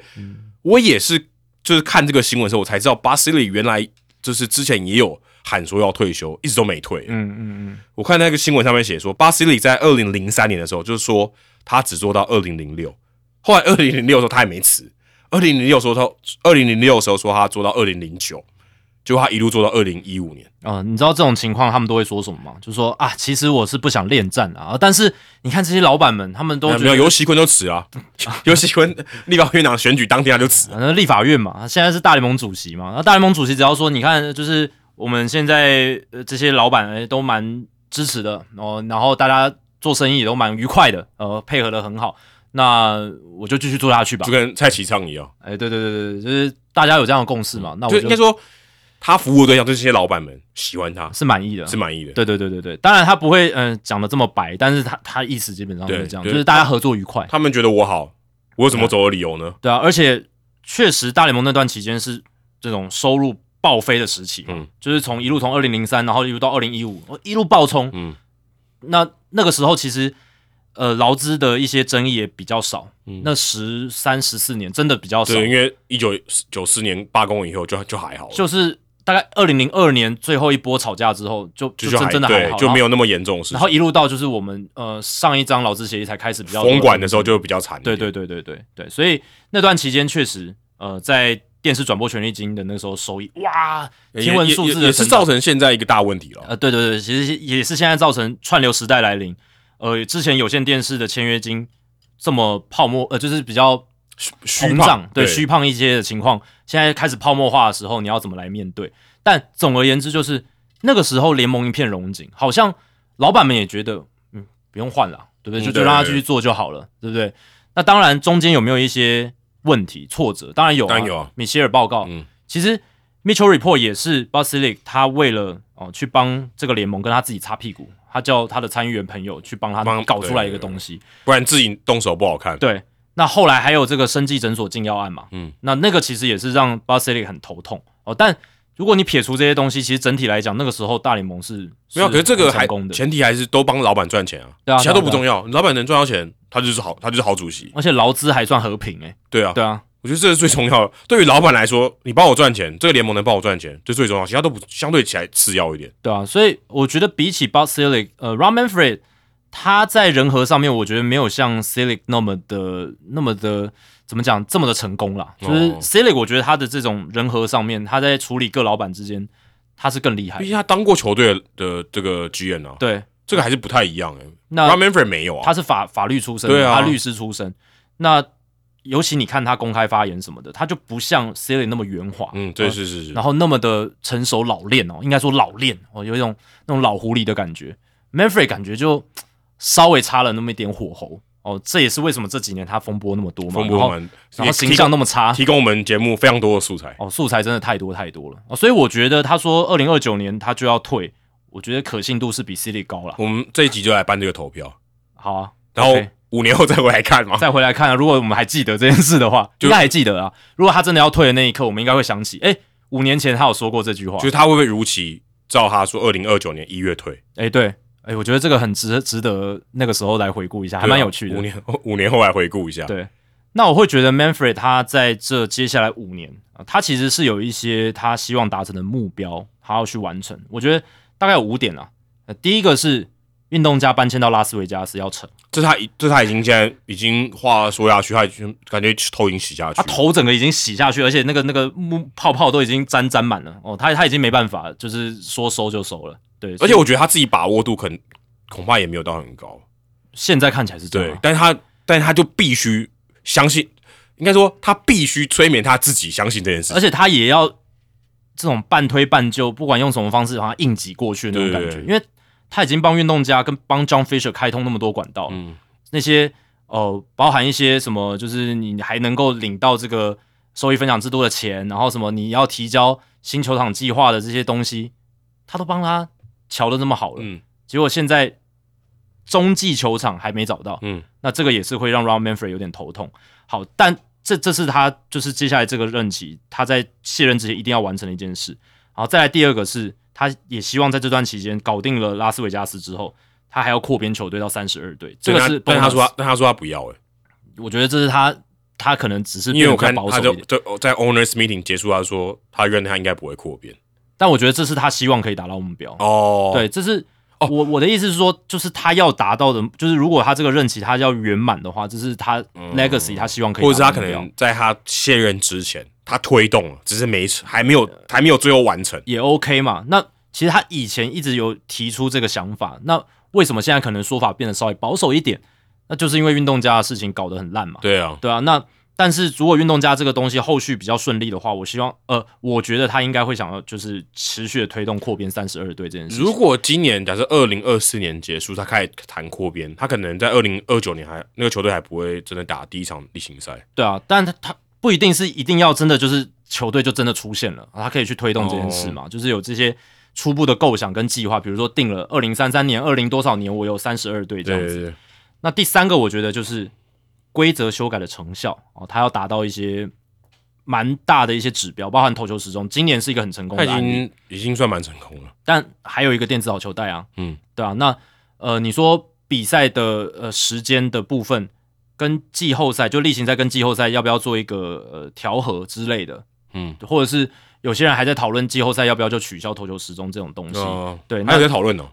还有啊，对啊，我我我觉得应该还是有吧。我觉得之后可能还是会有讨论的，因为现在投球时钟还是在缩短时间嘛，嗯，对吧、那规则修改是他整个任期里面一个很重大的政策，对，而且可能会是他就是卸任以前，我觉得最重要的一个事情。就是他重要的 legacy 跟政对绩。，最重要的。因为我们谈到 Siri，他最大的政绩可能就是建立 MLB Advanced Media，嗯嗯，没没错，，然后把这个官网建立的很好，然后那个 MLB TV，然后还有有线电视转播权利金这些东西，他搞得非常好，嗯呃，他增加了整个大联盟产值。没错，他的就钱的方面他搞得很好。哎，对对对对对，但是他负面的就是，哎，禁药年代的默许啦，然后还有大罢工啦这些东西，还有后续的生技诊所禁药案、Mitchell Report、米歇尔报告，这些都是他的污点。那 Robin Frey 他接下来，呃，如果这个规则修改的政绩做得很好的话，会成为他任内他一个很大很大的亮点，就他等于把球赛改得更好看。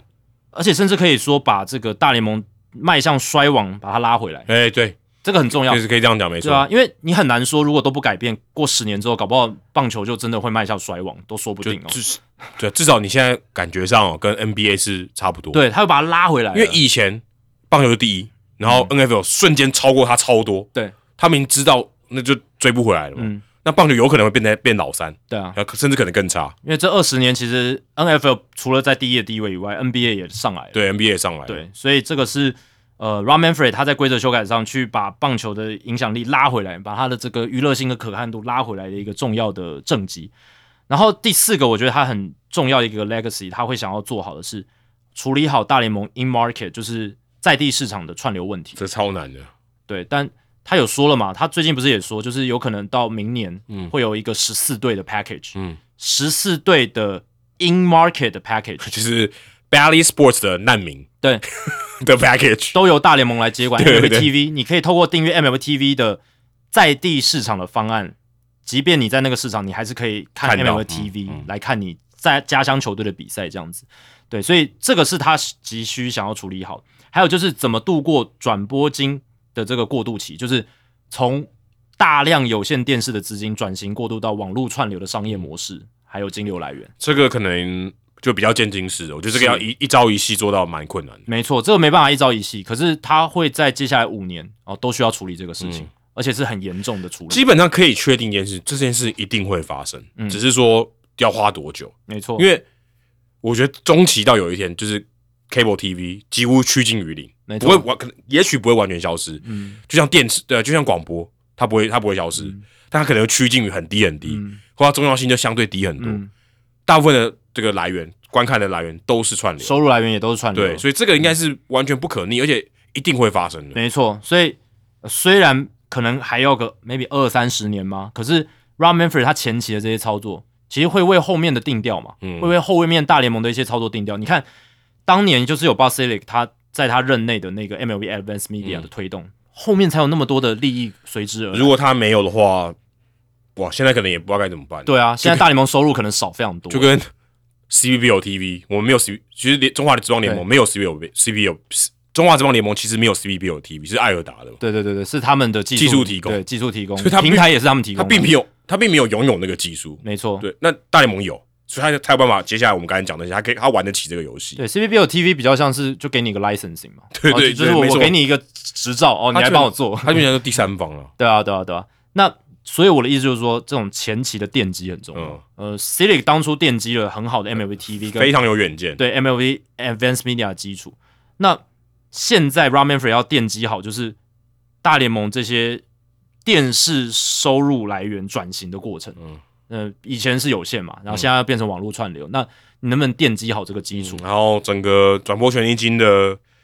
逻辑都要改变了。对，那。是不是能让小市场球队也是 sustainable，就是也能够经营下去的收入？没错，对，因为我们之前就有分析了嘛，一我们算过教师队，如果他真的就是要靠在地市场的球迷直接付费，那个人数根本不够，对，人数不够，而且是很，我觉得是非常离谱的不够，就是撑不起他们过去能够从有线电视台获得的钱嘛，就是虚胖的转播权利金，真的虚胖非常多，那个泡泡被吹的非常大，对，但实质有多少？嗯，就是。就是差很多，对，所以这个也会是 Ramen Free 任期最后他需要去呃好好处理，去奠基好一个基础的事情。其实你可以想象一件事，如果今天因为台湾可能听我们节目的大部分是在台湾，嗯，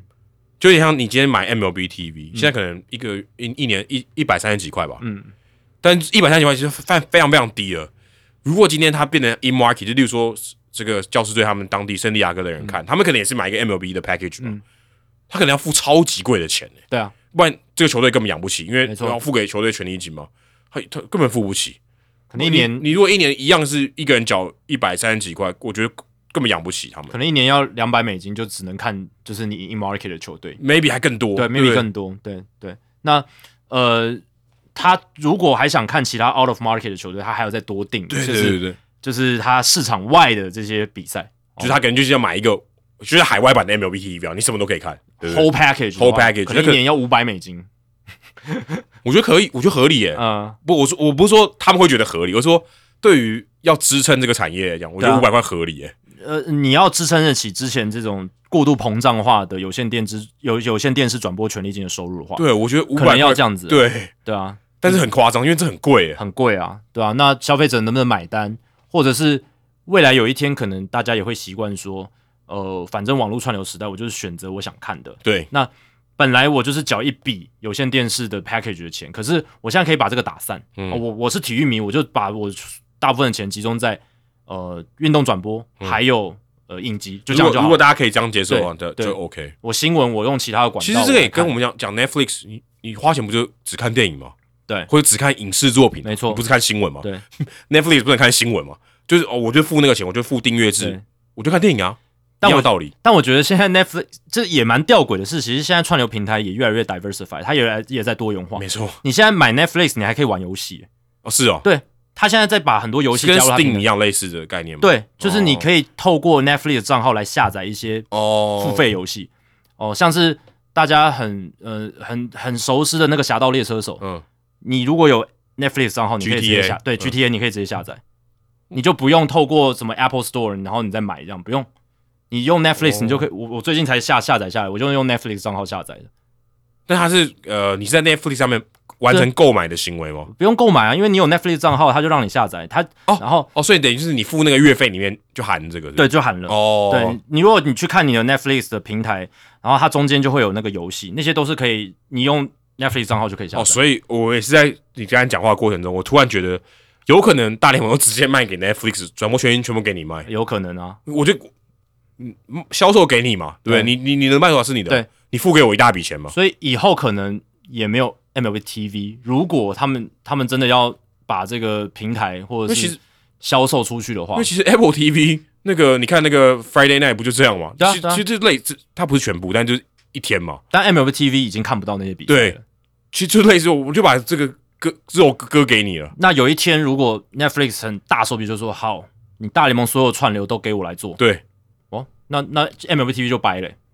他可能那个产品会掰，可是他钱赚到了。对，重点是这个嘛？对啊，重点是这个。我不需要，我不需要那产品，我只需要那个，我需要的是这个钱嘛。然后球队活得下去。对啊，对，因为你你的 distribution 更好，Netflix 肯定比 MLB TV 好，这完全毋庸置疑吧。然后技术资源什么也一定更强吧，因为它的串流是世界第一，对，相对起来，因为它用用人最多，对对对对对，频宽什么还相对起来是更大，对更大的，这感觉蛮合理的，就只我就整包卖给你好了。也许有一天会变这样。因为如果他要买，一定要买整包嘛。对，那个 Amazon 跟 Disney Plus，然后 Netflix 各分十对这样。这也蛮瞎的，但这我们也聊过嘛，其也可以啊实大联盟现在做法也有成某某一部分就是这样嘛，也可以这样。他卖给很多串流平台，可是消费者就觉得很很烦嘛。但是，但对于平台方来讲，他一定想说，我三都全部都我的才好啊。是啊，但现在还没有到那么成熟的地步啊，对还没有所以就是会拆分成很多去卖，那消费者会不爽，而且呃，使用的体验也很差。有些比赛我要订这个，有些比赛我要订那个，好像满清末年哦，到 这到到处被割这样。就是群雄割据嘛。对啊对啊，但是这个时代就是这样嘛，分久必合，合久必分合，久必分，现在就是现在就是分，分，然后之后可能又会有合起来一段时间，但是后来又会分之类的，对，对，因为又又会有新的科技出来。这我觉得有可，这个我觉得蛮有可能。这是我第一次想到这个点子，欸就觉得有可能他就只能整包直接卖掉了，对啊，有可能啊，这个因为他自己卖，我觉得现在好像好像好像蛮蠢的。这不无可能性啊。嗯。那还有 Disney Plus 也有可能嘛，对。因为 Disney Plus 他们也想想要角逐，就是在运动这一块的，所以他们现在就是在拼，我先把这三个 player 都养大，嗯。你们到时候就谁觉得你们放不掉这个了，那你就把它全部给我吃下来，嗯，对不对？对。你们现在三个竞争嘛，你们就觉得要要越越来越好嘛。嗯。等到你们觉得，哎、我我觉得棒球这一块有搞头，你们把我全部给我买了，嗯，对啊，有可能就到这一步。就看这个卖点够不够嘛，嗯。然后先看就是市场的反应，就是纪录片或者是他们先买一些少部分的，因为市场反应好都是成功的，诶就可以扩大他们的这个诱因去买就加码加多码。多多买一些球队。对好，那最后第五个，我觉得 Ron Manfred 在最后一个任期，他还会想要去扩大自己 legacy 他的影响力的，就是呃如何继续扩大经典赛，然后他的这个影响力啦，就是棒球的国际化这一块。就世界杯，棒球世界杯，对，因为呃，其实你也可以感受到 Rob Manfred 在这段任期，他也是很强力的去推，就是什么海外赛啦，嗯。然后你看伦敦赛嘛，然后南韩赛，然后经典赛，二零二三年经典赛，我觉得对他来讲是一个很大的鼓舞，嗯，因为疫情是个重大的打击，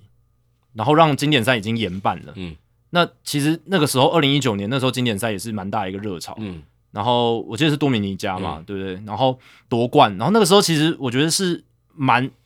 蛮有那个热度。诶，是二零一七还是二零一七年，一七年？一七七年以后到二零二三了，对对对中间都没有中间都没有经典赛。对，不是二零一九，是二零一七那个时候。其实那个时候做做的也是算还不错，但是二零一三是多米尼加，二零一七是美国，哦美国还是波多黎各啊？美国呃美国美国美国后来拿一次冠军啊哦，对对对对对，Stroman 嘛，嗯我记得。总而言之，就是其实疫情是让经典赛终止的一段时间，那也让棒球的国际化受到一些蛮大的影响。但是二三年这个回来哦，是给我觉得 Ron Manfred 跟大联盟一个很大很大的鼓舞，哎、要不是二三年，你可能也没有大股对决 Mike Trout 哎、对啊，那个经典一幕、诶，那个那个那个你在别的年份，你可能你可能赌不到。那个在棒球史上永远会被烙印下来，嗯，它永远会是棒球历史 highlight 的一个重要镜头，我可以直接断言，呃，如果以世界大赛历史最重要的一幕就是 Don Larson 完全比赛，完全比赛那个如果以经那一幕到现在都还在播对。嘛，如如果以经典赛来讲，那一刚才你讲那个 Mike Trout 对决大谷翔平，永远都是那一幕。对啊，经典赛史上最经典的。你如果要讲 the most classic moment of the baseball classic，嗯，经典中的经典。经典中的经典，那就是大谷三振掉 Mike Trout，帮助日本队拿下二零二三年经典赛冠军的那那一刻。就是写出这样的剧本都被骂说这个剧本太扯太狗血了，什么你在写什么啊？对不对？观众可能看到最后不想看了。哎，他他如果在真实世界发生，那就是真的屌了。这对，因为他那那是没有剧本的，那安排不了。而且棒球还是你没办法刻意安排这种对决的运动嘛，因为你篮球你还可以关键时刻我就是拉布朗上去嘛，我就是我的啊，对对对，调度上。对啊，我调度上我就是可以把球星换在最后两分钟啊，个就是有可能 Mike Trout 如果那个 Mookie Betts 没有打双杀打，Mike Trout 上来他可能不是两出局、欸，对啊，他就不是最后一个打者了，所以那差那差很多哎、欸。棒球要能酝酿到那样子的一个场面是最困难的运动，嗯，哎，反而你用还成真的。除非 Mike Trout 代打，对。那你可以控制他什么时候他上，对。但他没有，他就先发，所以 Ron Manfred 他这个接下来这个任期，你看这几年大联盟想要去在欧洲产生一些影响力，目前看起来好像成效有限，但至少伦敦赛伦伦敦赛好像还好，还好，但至少有办嘛，至少有办、啊。巴黎赛是被取消了，嗯对。那之后还会不会有，或者是接下来这五年他们会做什么的赢呃做做什么样的努力，或者是说这个经典赛它能扩大到什么程度？因为看亚洲已经不太可能了，因为亚洲已经相对太成熟了，嗯他只能退去欧洲啊，嗯他所以他他也没有，我觉得他没有别的选择，他只能到欧洲去办比赛，嗯，就是相对起来有比较大的成长空间。亚洲已经超级热了，除非好，除非中国嘛。嗯目前中国看起来就是土就很硬，就就挖不下去，嗯，没错，就就就就干不了什么事。对啊。那有没有可能把触角伸向奥运？也有，可是说奥运要跟大联盟合作，我是觉得很难。这个有点像我们刚才前面一直聊到，就是利益的问题，就是这有点相冲突啊。因为最近就有新闻嘛，对，就是有经纪公司，然后有一些组织向球团、大联盟球员老板们建议说，诶、让这些球员去打。二零二八年 L A 的奥运，其实 L A 打奥运这件事情，我觉得是还有它有历史意义。中华、中华队不就是有那个奥洛杉矶奥运拿牌吗？嗯，对？那个我觉得就相对有一点历史意义，因为毕竟棒球是美国发迹的运动，这是毋庸置疑的事情。所以当然会希望奥运的时候有棒球，这也基本上可以确定的啦。嗯那能不能让这个棒球的比赛变得更有话题？大联盟球员都来打对，嗯，要不然就只能像是十二强。那十二强也不是大联盟办的嘛，这是世界棒垒总会办的嗯。那大联盟会觉得说，哎、你既然都有十二强，我有我的经典赛啊，这个我干嘛要配合？对啊如，果以大联盟角度来讲，如果我是 Ron Manfred，我会很消极看待这件事情。我消极就是我不动作，我就看你怎么弄。我如果不配合，最后决定权决定权还是在我身上啊。嗯，我不会主动说我反对，或是我就是我就是鼓积极的推动这件事情。我觉得 Ron Manfred 的角色，我觉得他不会这样做，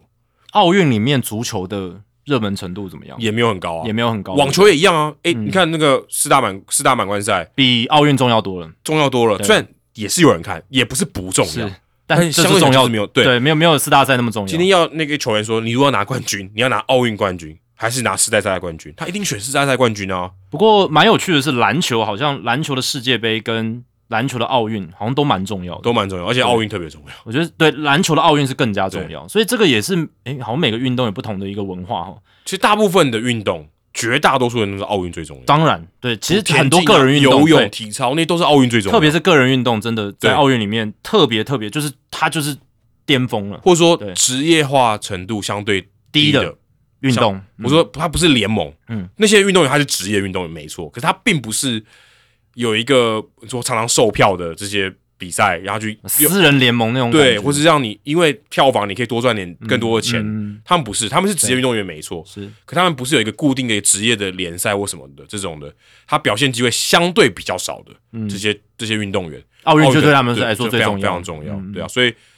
如果我是 Ram Manfred，或是我如果是大联盟的人，我觉得这对我来讲就消极处理。特别是呃，大联盟这去年已经把经典赛热潮再带起来，他们现在着重的重点应该都会在经典赛。产我的产品比，其实说真的，他的产品比奥运还更好。没错，你如果今天叫日本好，我觉得全世界两百多个国家里面最重视拿到那个冠军的，就是日本队没。错，嗯、要他选经典赛冠军还是奥运冠军，我觉得他会选经典赛冠军。他们都很重视，但是经典赛可能更加重对，我不是说他不重视，对、嗯他今年赛一定会更重视。对，那奥运还有个问题是，大联盟资方也要愿意在夏天棒球热季的时候牺牲可能大概两个礼拜的例行赛主场收入，嗯。哦，这不太可能啊，因为大联盟一季大概是二十六周哦，两个礼拜大概是百分之七点七，嗯。百分之七点七的收入。嗯。哦，你要放弃掉，嗯，那基本上这不太能补啦，嗯。因为棒球季就已经塞得满满满，我们之前已经讨论啊，过，除非像中华职棒对待亚运的方式，就停赛，然后你要延后吗？对，你要延后。但大联盟就是已经没有延后这个选项，他们就打到十一月，就、嗯就已经是都在下雪，都下雪的天气了。嗯就是这对大联盟来讲是一个势必要牺牲，然后从看怎么样去弥补这个。也许好一点，就是他明星赛调的那个时候，可是很尴尬，的是你你的明星赛，你的明星跑去打这个是奥运的，所以你明星赛也是 也是也是假的，会少很多人啊。对吧、就也没那么蠢，对那不是就好像也没办法这样做。对啊，那如果大联盟球员要去打，就有受伤的风险，那应该有相应的报酬或是荣誉感去支撑。嗯但我觉得现在棒球奥运，嗯，好像那个意义还没有那么大嘛，还没有建立起来嘛。我觉得是没有啦，就是对于美国美国来讲，因为美国才是最大的 player 嘛，就是我们在讲大联盟球员这件事情。嗯，那对于美国球员来讲，如果奥运夺金牌，当然篮球我们知道这是意义很大，我都知道，但是对棒球职棒球员，对大联盟球员来讲，拿奥运金牌的意义有没有那么大？我觉得没有啊，没有啊东京奥运你看就知道，美国也不是派最强的啊，有时候荣誉感还没有去支撑起来，没有。对，那报酬嘞，对不对？那奥运的奖金其实没有那么高啦，相较于这些哦高度职业说到这个，动这个也回到刚刚那个问题，就是钱的问题。对啊那些那些人为什么要觉得奥运最重要？因为奥运的钱最多。可是大联盟的人奥运拿 K R 钱，跟他的薪水比完全不能比，没错，就是你跟这些高度职业化运动来比的话，奥运的奖金真的太少了。真的太少。对呃跟那个大满贯赛网球也一样没，错，没错，没错。那我宁愿把我最大的心力投入在次大赛。超级世俗。你就看我要，我就是赢那个钱多的不就好了？对，所以当然篮球比较不一样，是他们已经有那种超强的荣誉感了。对，他奥运就是拼个你死我活，拼到了就是我是篮球世界第一，嗯他有这个荣誉感支撑。可是奥运棒球并没有这样子的文化，其实我其实我有点不太能理解，是除了 Michael Jordan 那个时候的梦幻队以外，如果没有当时那个 legacy，大家会不会真的有那么重视奥运吗？但那一个一九九二年的梦幻队，其实它也是有个脉络，是才会 push 美国男篮去组那个梦幻队。对，所以如果没有发生那件事情，大家会真的会那么后来会还会那么重视吗？就我觉得有一个因素是，一九八八年他们在首尔的时候，奥运输给了苏联，嗯。那对美国是个很大的打击。大家可能一开始觉得无所谓啊，他可能就觉得无所谓，因为但但但是因为有那个刺激，他们九二年就是梦幻队对，才会组那么强，我就是要那么强，就是要那么强，而且那个时候也刚好配合着就是 FIBA 改制，就是让职业球员去打这件事情，打奥运。嗯，那过去早期是因为连职职业球员是不能去打奥运，是是是。那那时候改制，再加上前一届奥运的一个刺激，对啊。然后梦幻队去打，那也打出了很好的成绩。但我我会觉得说，他选择受到那个刺激，他有两种，一种是我也不在乎，就跟我经典赛我没有拿冠军嘛，其实有点丢脸嘛，嗯。因为因为日本拿过两届冠军嘛，嗯。然后美国队连决赛都没打进去，他他也觉得好像还好，对，但那个是是丢脸，但是没有到那么丢脸，但这个脉络不一样，就是那个时候还在冷战嘛，是是是是，所以这个有政治因素加面子问题加，我觉得那个是综合下来，那个时候美国就觉得，哦，我们输给苏联，然后我们现在现在职业球员可以打了，我们照理来说，我们这个直男是最强的嘛，我要弄出最强的阵容，我们就是要一定要虐爆其他对手，来证明我们世界第一的，导致后来大家都觉得我要超过，我就是梦幻队的面子不能丢，那个当然。那个面子挂的很高，没错。啊其他呃就像讲中华队篮球，那没有那面子没挂那么高，没错，啊，就是面子跟荣誉感，那个时候九二年拉到太高了，美国已经把它拉拉拉到最顶了，所以那个就是篮球在奥运运动里面它的一个文化脉络，它嗯它建立起了那个超高的荣誉感，所以各国都毛起来打嘛。对。而且如果有机会拼过美国，哇，那真的是举国欢腾，就觉得哇，世界篮球之巅什么的，然后那种兴奋感、荣誉感、意义性，还有能见度，奥运它的优势就在于能见度吧，就是它对，它是因为它真的全全世界界都有，都在看，而且基本上你全世界所有国家都可以参与，对，所以篮球这边它有荣誉感跟能见度的问题哦，那都达到了顶，但棒球这边没有那个荣誉感。哦那能见度 OK，对，确确实它能见度棒球是非常高。荣誉感可能就只有日韩跟中华队，其他我就觉得还好。，对荣誉感的话是亚洲。中华队也拉的，中华队坦白说也拉的也也拉的很高啦，也拉的很高。对，对，我们连 WBS 一半的什么亚锦、亚冠都都拉的蛮高的。对，都拉的蛮高的所以我们的只要是棒球的国家队都拉的蛮高的。对啊，所以在这样的情况之下，奥运你说要说服大联盟老板愿意在二八年去开放大联盟球员参与洛杉矶奥运，难度还是非常非常高非。常高，除非钱，就跟把钱搞定吧。对，太太难了。嗯，这个球员受伤，他光这一点你就吃死你了，嗯，对不对？其实大联盟有很多事情在钱方面都已经搞得很定了哦，但是奥运这种要做这么大让步的，呃，还是很难。我觉得不太容易啦。嗯，除非真的有什么变化，或是 Ram Manfred 突然被说服了，对，不但我是蛮不看好的。但说到最后，如果真的成的话，棒球大联盟球员在二八年可以去打这个大联盟球员的奥运的话，对于棒球的国际化是有很大很大的帮助的，我觉得啦。我觉得可是他的队伍数还是很有限啊，是所以他跟 P 十二跟十二强差不了太多诶、对，但是至少他是在奥运的舞台啊，对啊，就是很多人根本不知道 P 十二这个这个比赛啊。哦你这样讲也没错。对啊对啊因为我说为什么会讲 P 十二，是因为它不是大联盟办的啦。我要讲的是这个，因为奥运是也不是大联盟办的嘛，对啊，对啊，对，对啊，所以这很重要。对啊。但 WBC 办的比赛就只有棒球的人知道吧，大部分啊。对对，那一般的观众看奥运的，呃，尤其是一些、呃完全没有接触棒球运动的国家，或或是大陆什么之类的，那这这些地方，他搞不好第一次被棒球触及，就是要靠奥运。哦、有可能。如果你这样讲的话，我觉得是哦，这个、这一点都倒是蛮有说服力的。嗯但就看他们要不要，嗯，或者他们觉得需不需要靠奥运来做到这件事情？是对不对？他也可以靠别的方式来做这件事情，他可以自己透过联盟的权利去推广这样子。那再来还有一个这个七号车周记也有聊的，哦，最近七号车周记面临大改型，不知道你听了没？最近一还没。还没，然后他们要跟这个大都会 say goodbye 了，嗯，因为他们不能谈论大都会的事情了。是。对我们的有台节目七号车周记可能要变成七号船周记，因为江彦昌教练很恭喜他啦，他已经被公布了嘛，就是水手队的新任的球探这样子，呃，台湾区的球探，没错，台湾翻译，没错没错，所以。非常恭喜他，就是加入大联盟球团的体系，而且未来有机会啊，就可以再多一个哦，在大联盟球团工作的来宾这样子。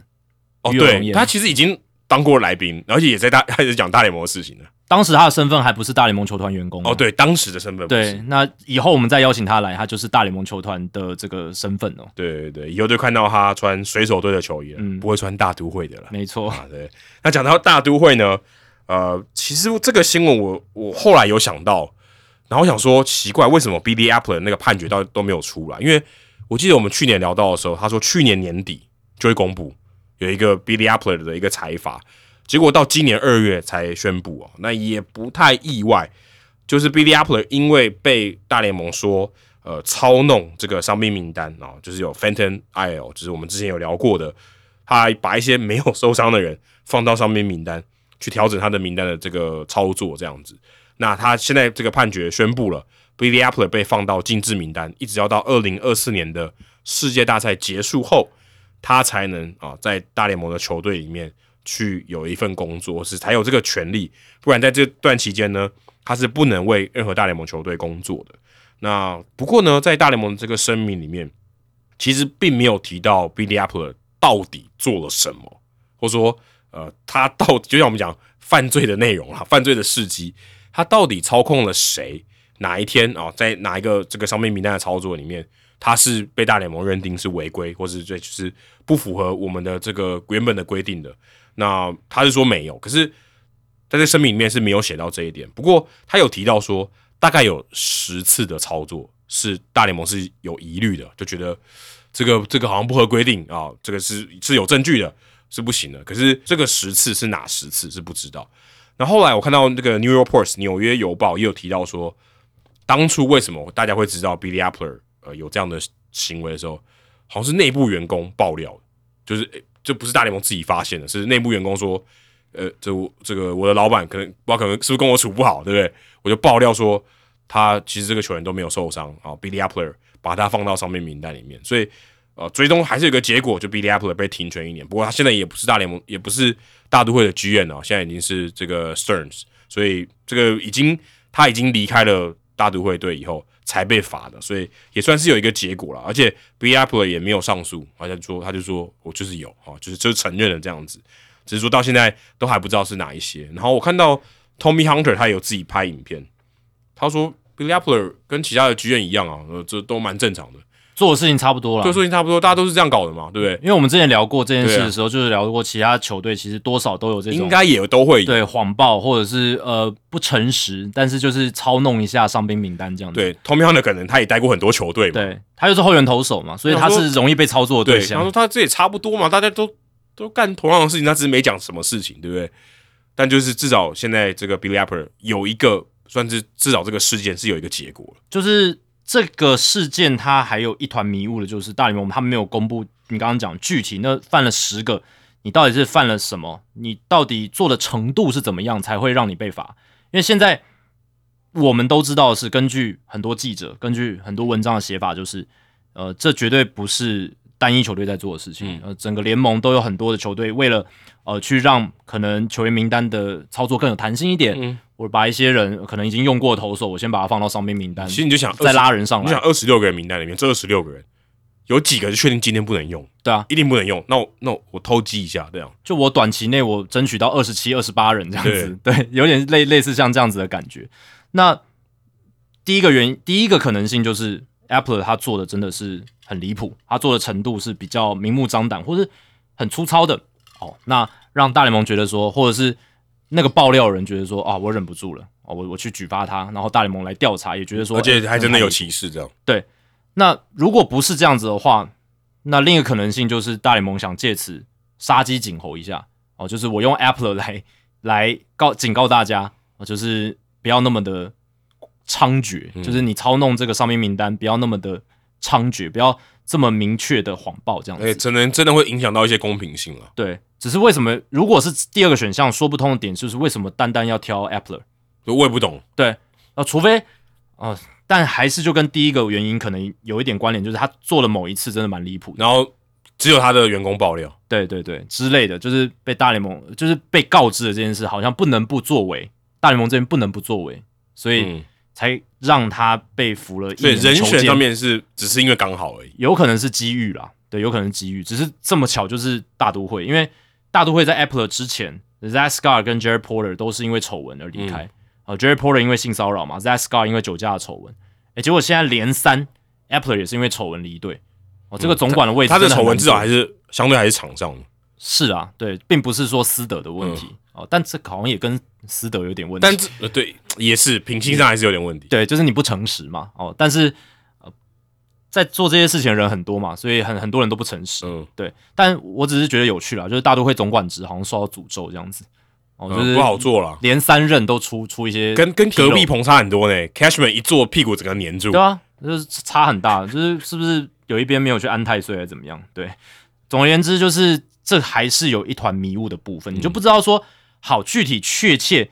你谎报到什么样的程度可以过关？哦，超过什么程度觉得手法太粗糙，而且我真的认为他应该要公布，对啊，就是稍微透明一点嘛。对，至少你把你你都讲出十个了嘛，嗯，那代表你知道哪十个嘛，嗯，你就公布嘛，嗯，你至少让大家知道说，接下来如果大家还遇到类似的，大家就当调查局嘛，嗯，可以看可以看这件事情。当然，呃，像这样子去操弄上面名单的行为，有时候是可以呃帮助到球队，那这个也是球队想要做这件事主要的动机啊，他希望可以呃调度弹性多一点。可是从另一个角度来想的话，这可能会对球员不利嘛？啊，对对对，对啊，万一他其实很想表现，结果他就是就是被被放进伤病名单了。他其实明明可以健康的，可以继续表现的，但是因为这个时候，呃，这个球队可能需要另一个野手，需要另一个投手，然后他他被放进伤病名单，嗯，或者是借由这样伤病名单的操弄，呃，一些激励条款没办法被达成。嗯，这个之前有聊过，对，所以这个是潜在上面大联盟球队去这样操弄上面名单，可能会对。球员方造成不利的影响，可你没有讲出来，Tony Clark 这球员工会这边也不知道该怎么办了。对，你说你到底怎么做的？对，嗯，你没有真的写出来，我以后我拿什么来跟你比对？但搞不好他们有有给他们给球员工会资料，有可能，有可能，但没给媒体这样。对，可能就是他们之后谈判劳资协议的时候，这是会是一个针锋相对的点。嗯，对，就是呃，可能球员工会这边也会有一些意见，就是说，哎，你们这些球队呃，有一些球员的利益已经受损喽。嗯，哦，那。我们希望你可以呃去好好的管制一下这种操弄商品名单很猖獗的行为，这样，因为特别是如果你是很年轻的球员，那那个对啊，那上面那个差别很大，你要争取很多表现的机会，累积一些数据，而且你一两天薪水，因为你不是给人替的，所以你一两天薪水差很多。对啊，所以这个是还蛮重要的一件事情，对于劳方来讲。那对于 Billy Apple 他自己来讲，一年球间，呃，虽然。呃，听起来是蛮严重的，但是还是有可能提早解禁的，因为呃，他是有机会可以去跟 Ramanfrey 求情之类，在这过程中，但是好像我看报道里面写说，他就他就认了，对啊，但他过程中在接下来还是可以去哦，你说还可以还可以再上诉，可以可以也不是上诉啊，你就是说求情嘛，就是说可不可以让我提提早解禁之类的，因为 Manfrey 他是有权就是 reinstate，就是重新让他回来解除求情，特色，对啊。就像 John Caprella，他不是也是吗？也是对，他原本终身终身的，他也被被解除了，只是没有人敢害了他而已啊。他可以去别，他可以去别的联盟啊。对他可以去其他的这个职业运动这样子。对，那所以回顾这整个 Billy Apple 的事件，当初其实他十月份辞去大都会总管一职的那个时候，大家就觉得哇，觉得莫名其妙。而且其实，在那之前的两天前，他还坐在 Stearns 的旁边开记者会嘛，对吧？大家就是一片一片，还还说哗然，还说我会做他的左右手。没错，哎，结果呃辞职以后，然后后来有这样子的消息出来，就是他被呃他离职的原因，到现在哦，虽然已经调查结果出来，他也被判了囚监，可是还是有一团迷雾，还是有点不明不白啊。然后大联盟说这全部都是 Apple 一人所为，其实也很难让人信服了。这个我完全不买单。对啊，怎么可能是总管一个人还去处理那些什么什么伤病的资料，然后要去。呃递交给联盟办公室，行政作业肯定不是他来做。对啊，而且你要弄出那个报告，你一定要去跟队医或者什么，就是要人配合你吧。嗯，你不可能自己打那个报告吧？对不对？你不可能如果以字面上来讲，我觉得是不合理啊，就是对，他只有一个人说，也许是他一个人的意念，嗯，这可以。哦、指导棋是他自己一个人下的，对，可是不可能一个人完成这件事情。没错，没错，没错。因为大联盟在调查过程中也访问了三十几个人，对不对？那他们也说，哎，Appler 跟大都会是完全的配合，嗯然后来促成了这个调查，这样子。对，但呃，你说完全没有人配合他，这个是呃很难让人信服。你说高层不知情，哦，这可能我觉得是有机会的。哦高层是 Cohen 这种，呃，对，就是比 Appler 更上面的，哦，那也没多少人。对，那也没多少人啊。那嗯，他们不知情，我觉得这也算合情合理哦。那由 Apple 来扛，我 OK 哦。但是嗯，就是如果说他一个人所为，这是是有有点太超过这样子。对我觉得有点太超过哦。反正总而言之就是，嗯，Apple，我觉得这件事情呃，让人还是有一点雾里看花哦、只能说他还是有点衰吧。对有蛮衰的，对，嗯蛮衰的有。有点衰。而且最近这个 Buck Showalter 跟他算同期间 下台的啦，大都会的前总教练，他最近上这个 Foul Territory 的 Podcast 也提到一件事情，我觉得真的蛮有趣的。这个七号车周记也有聊到，就他有谈到说，呃，他有某一位球员在一场比赛里面打了一支三垒安打跟两支二垒安打，然后呢，这个这个算是评估的团队啦，可能数据团队或是这些防护的团队就跟他讲说，哎、这个这个球员，因为他昨天跑太多了啊，他需要一天的休息，可能脚太酸了什么之类的。那明天可不可以让他就是不要上场这样子？然后他巴修瓦来说，我不懂为什么这样。他因为打他打的很好，所以我明天让他休息嘛。哦，这好像是中华队 教练的思维没有啊？就是他说，你为什么他打的好，我反而要让他休息？应该他状况更正好，我应该要让他继续打。他后来有透露说，这个球员是 Brandon Nemo，这样就是。但我们也知道说 Brandon Nemo，你讲出这个名字的时候，你可能会联想到他其实蛮容易受伤的，然后你可能要多保护他一点。可是你听到呃这个总教练被这样告知，你会你也会觉得这好像不太符合逻辑。如果今天一个球员打得很好哦，因为跑垒跑得很多，你反而用这个理由让他明天休息，这感觉好像有点本末倒置哦。就是他会打得好，理论上我应该是让他更多上场机会嘛，我应该利用他这个好的这个境况，而不是让他休息。或者说，另外一种说法就是，如果你今天要安排他休息，也许你的这个 load management 你是事前就调配好的，说啊，今天我们就知道说，诶，三连战我就让他休息一天，这也可以，对不对？就你先排好的，那不会是因为他跑垒跑的比较多，然后决定让他休息一天，这有点说不过去。对啊，因为呃，其实，在整个总教练的调度上面，他要考量的事情不是只有数据上显示的，或者是呃数据部门给他的资料，他就要完全的去 follow。他要考量的事情还有球员他的情绪、他当下的反应，还有他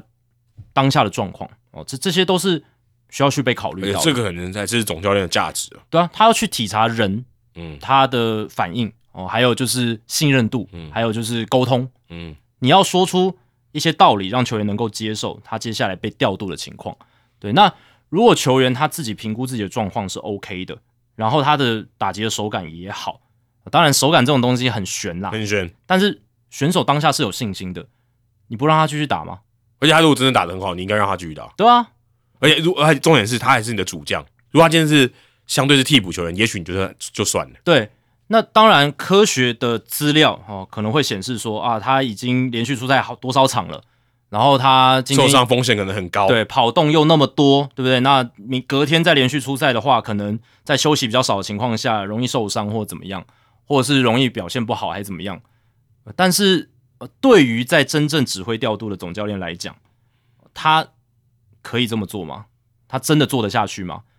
做了之后，球员会有什么样的反应？嗯，他能不能控制得住这个休息室的氛围，还有球员对他的信任感？因为他考量的真的不是那么单纯，就是哦，只是 low management，、只是球员的休息度而已。嗯他还要面对媒体嘛，嗯还要面对舆论的问题嘛，嗯他要能够去解释嘛。那如果媒体问他说：“诶，为什么尼莫昨天四支三，他又没有什么呃伤病而？且他可能前一天才休过，对之类的，或者是今天让他休。或或者是就虽然是连续出赛好几天，但是呃，照理来说还是可以打的情况下，为什么没有让他打？嗯，他说，诶，数据部门告诉我说，这个这一天该休了。嗯，那媒体或者是舆论也会质疑说，啊，那你就叫数据部门团队来带球队就好了。就给他玩 fantasy 就好对。啊，就玩 fantasy 嘛，就 fantasy 就是呃，你数字数字跑什么，你就做什么调度，这样，那就不要不要有人的总教练了嘛。那也会让这个总教练感觉很没面子嘛，或者是也不知道他自己这个工作到底掌握的权力有多少，嗯，能有多大的话语权。对，或者他啊你的这个老板感觉信任这个电脑演算法算开数据这个 model 比较重要，还是信任我比较重要？对，所以 s h o w t 有讲到一个很大的重点，就是说他觉得还是要两边的柔和啦，哦，嗯就是说要有一个平衡点。你数据部门重不重要？重要，他也会看这些资讯，但也需要有这种 human touch，就是人类的感知，因为毕竟是人在打，然后这些人棒球员出身啊，总教练，如果你有这样子的经验的话，那更能去算是共感，然后去设身处地的替这些球员想，他们现在可能有什么感受，嗯，然后依据你有的资料跟你现有的一些感感受，对这个球员的认识，你来做判断。如果换的另外一种说法是，尼莫他自己也想休息，那你会让他休息吗？OK 啊，他如果觉得真的累了或者是怎么样，那这就是总教练他要去了解的部分嘛。对为什么你想休息？没错，因为呃，这个就是平衡点，就是资料跟 heartbeat of the game，就是一个比赛它的脉动。嗯这个可能用人的感受比较能去体察出来。那这两者之间你取得一个平衡的时候，那球员方也舒服，然后教练也觉得自己做的决定也是对的。嗯那数据部门也觉得说，哎，我们给的资料是有价值。嗯那当有不协调的时候，就需要去沟通来嗯达到一个平衡点。嗯，对因为 Box s h o t 如果不采用数据部门他们给出的建议，那他就给出他们原因。嗯哦，就是说尼莫他现在手感正好，而且他自己也表表示说他没问题，还可以继续打。嗯那么 Box s h o t 自己也觉得说，呃说呃尼莫是有这样能力的球员，嗯那他用他的方式去说服，如果数据部门能够接受，那就是一个好的结果。虽然可能意见不一致，嗯但这就是沟通的艺术嘛。所以 Joe Madden 可能在天使的时期就没办法做好这个沟通，所以有一些怨怼。嗯，对，那 o w t 的离开可能也有一些怨怼，那可能、一定有，的，不然他不会讲出这个事情。没错。所以我觉得这个这个是最根本的问题，他一定觉得这不满，不然他不会提出来。每个团队、每一支球队，他们内部的总教练、数据部门、球员，一定都会有沟通的磨合上面的问题，嗯一定都有摩擦。但有些球队他们可以处理的非常好，我觉得道奇队可能是处理的蛮好的。也许吧，对，嗯。也也因为 Dave Roberts 这么多年没有没有出没有被换掉。对，而且也没有什么太大的什么跟球员不合、跟数据部门不合的问题。嗯，对，那呃 s h o w t 可能就是他也嗯，可能蛮坚持己见的，在某一些事情上面，或者是当他被质疑的时候，可能出口比较冲还是怎么样之类的，有可能造成人家不好的感觉，或者是数据部门的人出言不逊嘛，嗯。觉得让 s h o w t 觉得不受尊重哦，这些都是有可能的。或者，我觉得，因为以他的讲话的方式，他的呃，说他在这个叙述里面讲到说，因为他可能就是打太好嘛，跑跑垒跑太多，这个我觉得也许这个说服力不是很够了。就是你如果告诉我说，今天为什么你评估他受伤的风险会提升，你告诉我嘛，对不对？也许他已经出赛多少场，或是诶，明天这场刚好是 getaway day，嗯，你就让他休息嘛，对不对？明天这场可能是五场晚街舞啊，不是看装牌的晚街舞，我让你多休息一点嘛，对不对？你如果今天因为你休息时间，如果你是晚场接晚场，你可以多休息一点。可是如果今天是晚接五，然后五场比赛打完你就要飞了，或是可能可以休息，那我让你不要打。我觉得这个也许这个逻辑有建立起来，可能沟通会比较好吧。对啊，我告诉你说，诶、他就是他就是连续出赛了五场，加上明天是 getaway day，那就让他休息吧，对而不是说因为他昨天跑的很多，今天让他休息，当然有很多细节是他这个只言片语很难讲，清楚，很难讲。清楚。但最主要核心还是在于沟通啦，能不能有一个好的沟通机制？因为 s h o w t 他在报道里面有讲嘛，就是说他觉得最好的可能就像游击兵一样，他们有一个去过常春藤大学，然后又是职棒选手的总管 Chris Young，、Chris Young，嗯，对，然后又长得又高，对，嗯然后他又找来了一个呃，他非常信任的一个总教练，嗯他们的磨合、他们的沟通非常的良好，对彼此的专业都有尊重，都有很好的一个呃互相学习这样子。因为 Chris Young 他虽然是球员出身，可是他也懂数据，嗯，那他的讲法哦，也许就能更让 Bruce Bochy 被信服，嗯哦、或者是能让他去买单。人家选了一个最好的例子，就是去年拿到冠军的队伍，对啦，对，如果他是一个很很烂的结果，这可能说服力也不是很够。是呃，当然游击兵有夺冠，这个是一个很大的重点。可是我觉得他想强调的是，其实最佳最佳的情况，可能就是真的找一个呃既懂数据、既懂分析，又能理性，而且还打过大联盟的 人来做。那在红袜队听起来也超合理的啊、对不对？对啊，找 Craig Breslow 来也嗯是一个很合理的操作嘛。对啊，所以呃，当然并不是说只有这种人才能来做，可是他也许是一个更好的选项他。是在抱怨，可能 Brian Cashman，然后或是这个 Billy Appler，以前上面他上面的人都不是打过球的，呃，也有可能，有可能也有可能，他这个字里行间背后的意思有可能因为他很多合作过都不是啊。对对对对不对？嗯，就听听这些人讲，我当然可能以前还好，我猜他以前在洋基队当总教练的时候，那时候他应该还是还没有 Brian Cashman，可能有接 overlap 一点点，嗯，但是我相信那个时候数据棒球还没那么多了，他的他他的他的话语权还是大很多，对啊，跟现在比的话，对啊，他在那个年代洋基队时期是九二到九五，应该没有，Cashman 可能还没来，或刚刚来，还还还是就是比较底下的对，对对对对对对，所以没有，嗯，对，当时还不是他，可能是 Watson 吧，对应该。对，那 Watson 有打过球啊，对。对啊，所以还是还比较不一样，也许他怀念当时的美好，对不对？没？错。对对对，我有一个打过球的这个总管这样子，哦，那个时候总管好像是 Jim Michael，哦，Jim Michael，哦，对对对，Jim Michael 对，也是。没错没错，对对对对对，对 Jim Michael。那通常我们在每一集的节目，我们最后都会聊一些跟社会可能或者说呃跟这个族群议题比较相关的。那最近也有一个新闻哦 j a m Paul，我们两百八十六集人物来讲里面讲到这位女性的裁判哦，她最近有一个新闻是，她将会成为今年，她今年将会成为这个大联盟春训执法的裁判，所以她也会是大联盟史上第三位，二零零七年以来第一位。那之前其实我们在介绍 Jane Paul 的时候，也有提到第一位其实一个叫 Pam Posma 这位这位女性的裁判。那不过她是比较早期的，后来还有另另外一位，这个我之前应该没有提过，我也是在这次的新闻里面才看到，叫做 Ria Cortisio 哦，是应该是一个拉美裔的后裔这样子。那 Jane Paul 会在这个佛州的葡萄柚联盟啊春训执法，然后他其实从二零一六年就已经在大联盟体系，从新人联盟开始，去年已经爬到三 A 了，所以其实呃，今年春训他有在大联盟这个春训里面执法，其实已经预告说他可能在这一两年内他就有机会扣上大联盟了。对啊，其实是就差那么一步，因为这个跟球员其实也是蛮类似的，因为你就是从最底层一路爬上去嘛，只是说球员相对起来替换是快很多了。嗯，你说球员会受伤吗？或是呃可能开刀什么的，长期缺阵，所以要从小联盟拉人上来。可是裁判比较难一点，对不对？裁判大部分，除非你真的身体出现状况，或是呃他需要人力的调配，才会从小联盟拉上来，或是有人退休才会有这些空缺。那所以你要拉上去，也许你可能在第一个球季、第二个球季，你可能只是代班的哦，比较没有那么长时间的执法。那但是你可能在这一两个球季就有机会可以登上大联盟，然后来做执法的工作。对啊，这个 NBA 跟 NFL 都已经有女性裁判了，但大联盟就是还是很晚，连 Plus League 都有，对，连 Plus League 都有，NBA 甚至已经是常态了，大家就觉得诶女裁判非常正常的一件事情，对，所以 MLB 在这一块真的太晚了，因为这个裁判的东西它没有性别之分嘛，对吧、就是完全没有。就是专业哦，对不对？对于规则的了解，然后你的裁判的专业素养、你的反应等等，那这些跟性别是没有关系的。所以，呃，大联盟会拖到这么久，都还没有在大联盟执法的女性裁判，是真的比较可惜。但现在看起来，Jen 炮哦，终于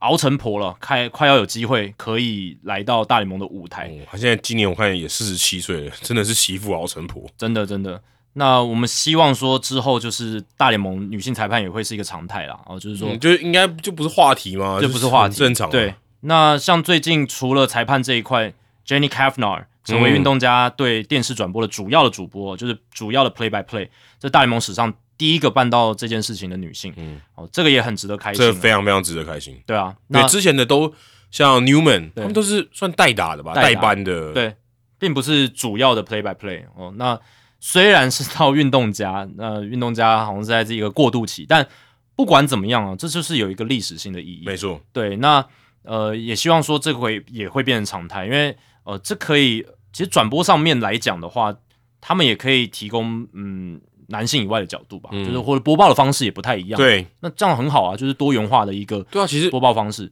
种族也是嘛，对不对？对啊你可能黑人或白人，对不对？非拉美裔的也不一样。对嗯，他们播报的方式也不一样。其实这个都是好多多元性嘛。对啊，可以带来一些不同的东西。那以前棒球的转播可能真的太单一了，嗯，哦，就是美国白人这样子。对，不是说美国白人不好，Vince Scully 也讲的很好哦，只是说可能真的同质性有点高哦。哦，就是你看我们现在，哎、其实你说到同质性，嗯，这边为什么这个那个运动家队的主播会空缺？就是因为前一个有种族歧视，就讲讲那些不好的话嘛。对啊，对啊，对啊，而且你会发现这这这几年超多这种的，对啊，然后都是都是白人嘛，所以就是同质性真的会还会有一些可能根本性的问题。潜在的问题。对对，而且其实你看大联盟现在连这个黑人的 play by play 都很少，你现在能想到谁啊？之前老虎队有啊，啊我记得黑，黑然后其实很少哎、对啊，就是真的很少嘛，就是能讲出来真的不多啦，对吧、那球评是有嘛？球评是有，球评是有，球评是有哦。呃，Harold Reynolds 他在嗯。MLB Network 也做了很久，但他、呃如果是说是真的那种呃球评类，就是比赛球评的话，像 Chris Young 嘛，另一个啊 Chris Young，、嗯。打者的那个 Chris Young，对啊，然后呃，可能哎、真的不多呢。对啊，我是知道像 Xavier Scruggs 他也是有上一些分析节目，他也有做 p 他之前有做 p 也有做 podcast，对，但真的就是少哦，所以你看大联盟呃 Maben Cameron 哦 Cameron Maben，Maybin 也是一个、对，但总而言之就是呃，大联盟在播报上面真的单一性蛮高的啦。其实对啊，其实一直都是这样的。对，呃拉美的甚至也没有很多拉美就是播西语的，呃对，但也有一些像 Eduardo Perez，他也是哦讲拉美是讲对讲英语的这样子。呃，Jessica Mendoza，对，Jessica Mendoza，对，这些都可以更多啦，这些都可以更多。那 Jenny Kavanaugh 也算是开出了一条路，因为他之前在洛基的时候还有 Era 都忘了，但 Era 算拉美裔吗？他也算也算也算对啊。那 Kavanaugh 他其实之前在洛基的时候就代班过 Play by Play 嘛，嗯那个时候我们也有讨论过。嗯那现在他变成最主要的主播，嗯，单一球队最主要的主播，这个很值得开心。，对他跟 Jen Paul 都算是媳妇熬成婆，哎、真的都有，因为他们也真的不是空降的。哎、耕耘很久了，嗯，耕耘很久。那那个 Newman 也是啊，精英队 Newman 也是、啊，跟 Katie Nolan 不一样，Katie Nolan 比较像是空降，哦，他不同领域嘛，对不同领域的，他做 Podcast 或做节目来的。是。那说到这个男女在运动赛场，其实我也想提的，就是 NBA 明星周末刚好就刚结束嘛，他们蛮有意义的是，他们安排了这个 NBA 球星 Stephen Curry 跟 WNBA 球星 Sabrina Ionescu 哦他们的三分球 PK，、这个也是史上头一招。哦，就是男篮跟女篮的球员在同一个竞技舞台上，然后比这个三分球。那 Sabrina 她用的是 WNBA 的用球啦，就是六号球，比较小一点。对，六号球女生用的。那 Curry 他用的是 NBA 比赛用球是七号球，可是 Sabrina 她很厉害的是，她选择从 NBA 的三分线投篮，而不是 WNBA 的三分线，嗯。因为 WNBA 三三分线还是比较近一点点，但她选择跟 Curry 用同一条的线，啊，结果他还拿了二十六分，他前面投的超准，嗯。然后 Curry 只赢他三分，就小赢这样子，差一点被他翻过去，嗯，那其实这个是蛮有意义，就是 NBA 它不断的在呃突破一些界限了，嗯。我觉得这真的是蛮好的。那也让大家看到说，其实呃女篮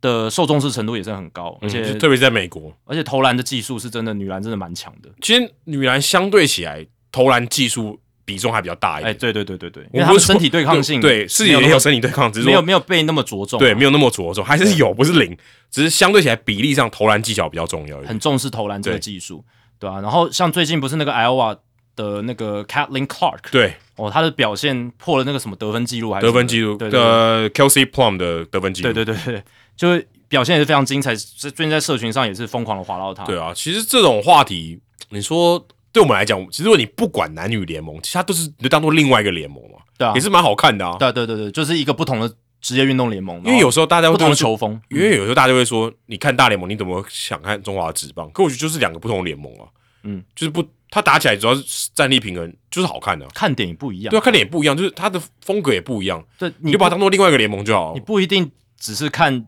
技术或强度最强的那个联盟，对，即便有些联盟它技术强度不是第一名，可是它还是很好看，它有一些不同的看点嘛。就像它只他只要平衡就好了。对差距很大就不好看，没错。对啊，就是它内部是平衡，然后竞争很激烈，然后有很多故事线，而且搞不好有些操作的更有趣，嗯，对啊，对啊，就像有人更享受看中华之邦现场，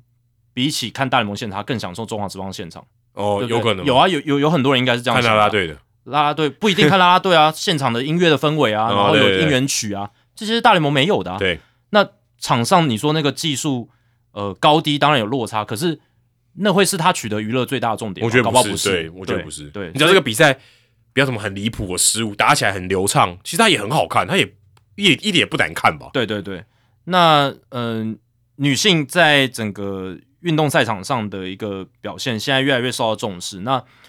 在棒球这一块就比较可惜的是，你看篮球运动女性是推广的，我觉得算非常非常好，嗯，非常好。非常普及，而且大家也觉得非常正常足球我觉得更好，哦。足球我讲的是 soccer 那个足球，那更好。运动的参与度什么的都非常好。但现在你看美国，他们自己都还没有女性的职棒联盟，没有，对啊，嗯，我觉得蛮难的，一这对蛮蛮蛮难的，因为没有钱。对我说没有，我说不是说他们没有钱，而是没有钱溢注到这个领域里。而且其实在美国的文化里面，还是觉得女生要打垒球。哦，对，对，哎、不过说真的，我有时候看到那个大学女垒，我觉得那超猛的，那个其实很好看的。是，哎、他们那个运动表现，那个你会觉得很夸张。也是很难打的，也是一个很嗯高竞技的运动。他那个美技也是，哇塞，是职业的吧？可是这样就让女棒也也蛮受限的哦。是，对，我觉得他你相反过来这样讲没错，有可能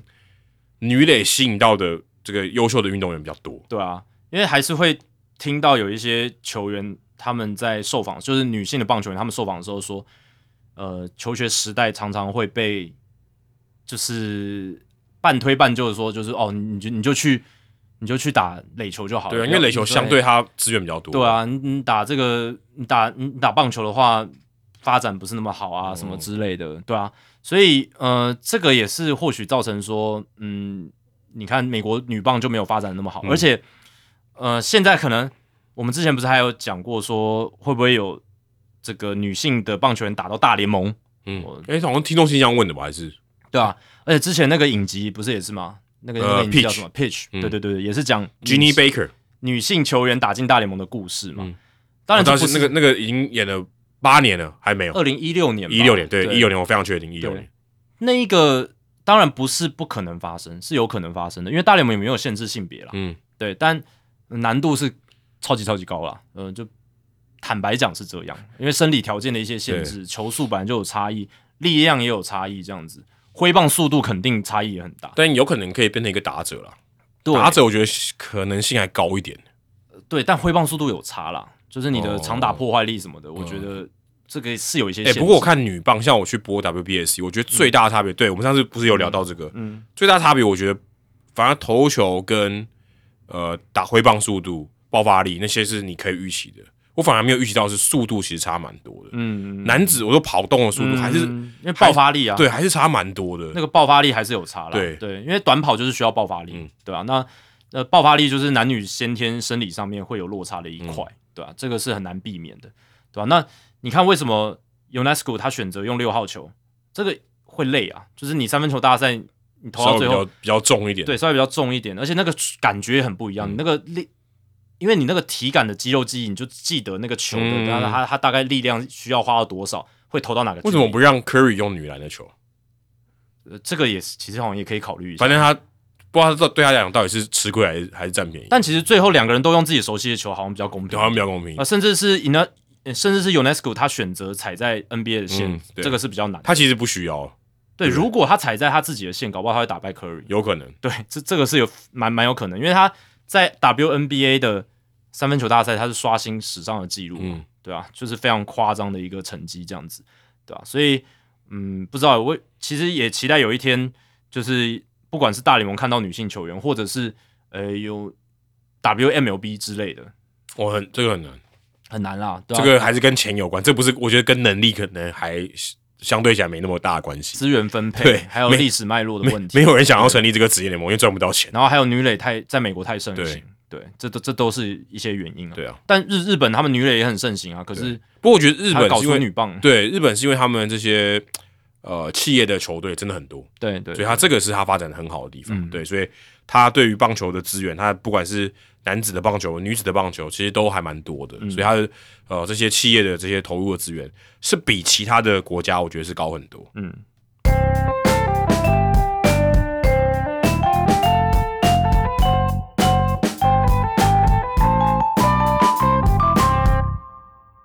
然后我们来解答一下冷知识的答案啊。刚刚的这个问题呢是二零零四年红袜队那个冠军队的成员里面，除了 Many Ramirez 之外，还有哪一位球员曾经来中华职棒打过球？嗯，对，答案是 Lenny DiNardo，对迪纳多啊，打过这个拉米狗。对，对，所以二零一二年的时候，他有来台湾打过球。其实初赛也没有到很多啦，初赛我看一下、哦，初赛是十场而已，是没有很多，所以大家可能对他的印象没有很深刻。二零一二年的时候来过台湾，那后来去查了他新闻，他带了一把吉他来，他其实也是跟 Bronson Arroyo，当时他们在这个二零零四年之后，Bronson Arroyo 出一张摇滚专辑，Dinardo 有在这个 Dirty Water 里面有有现场，嗯哼。所以他也是搞算是搞音乐的这样。，OK，所以如果你知道吉他，你可能会想到 Bronson Arroyo，想到 Bronson Arroyo，你可能想到跟他一起合唱的是 Len- Lenny DiNardo，太难了，应该想不太到，想不太到的，应该想不太到，太太多连结了。对如果能想到 Bronson Arroyo 已经很难了，我觉得啦。哦对，对我来讲，对啊，那迪纳多他在拉米狗的时候其实也投的不好，他十场初赛防御四点五，然后五十八局被打了七十九支安打，嗯，只有二十八 K 十三个保送，球速不是很快啊。对他软球派的啦。那他当年在红袜队二零零四年其实嗯也都是后援，嗯，然后防御四点二三，二十七点二局，二十一 K 十二个保送，被打三十四支安打，左投手啦，那种软球左投，其实很难让人记下来的名字跟这种表现。哦，对，但我记得他的名字了，因为真的蛮蛮特别的。Dinardo，OK，、对，Dinardo，、嗯然后我现在也四十四岁了，我也说真的很老，也没有到很老了。也没有哎、对啊，嗯有些这个年纪还在打哎、欸对啊，一九七九年的，所以还还还可以。对，就 Lenny DiNardo，不知道有多少这个中职的球迷，还是红袜队的球迷还记得这个人呢？好，接下来进行 Adam 的个人单元呢，这个礼拜要进行的是好剧我来看。对啊、因为刚刚有提到 Netflix 嘛，然后最近呃，因为有 VPN 的关系，我开始看一些这个美国才看得到的 Netflix 的一些棒球的纪录片。上次我们介绍过那个 The Hill 嘛，那个是电影啊，那个是那个是真实事件改编。但我今天要介绍的是纪录片啊，Nolan Ryan 的纪录片叫做《Facing Nolan》，就是面对诺兰，因为他没有没有中文字幕，也没有中文片名啊，所以呃就直接用《Facing Nolan》这部纪录片来就说明这个哦，今天要讲的这个片子。二零二二年，那就是前年的这个推出的。那 Nolan Ryan，如果你听我们节目还不知道 Nolan Ryan 的话，你可能太年轻了，有可能啊，有可能太年轻。但我相信，可能也许刚开始看棒球的球迷真的不知道，但他是史上哦大联盟三阵王，对五千七百一十四 K 哦，这个数字大家要记得。他同时呢，也是大联盟的保送王，两千七百九十五次保送。这两个记录，我个人认为永远都不会被打破，非常非常困难，因为他真的投很久了，对他投二七年，就真的非常非常久。这个也不是正常人，就是你跟他投一样久，你都未必能达到这个事情。因为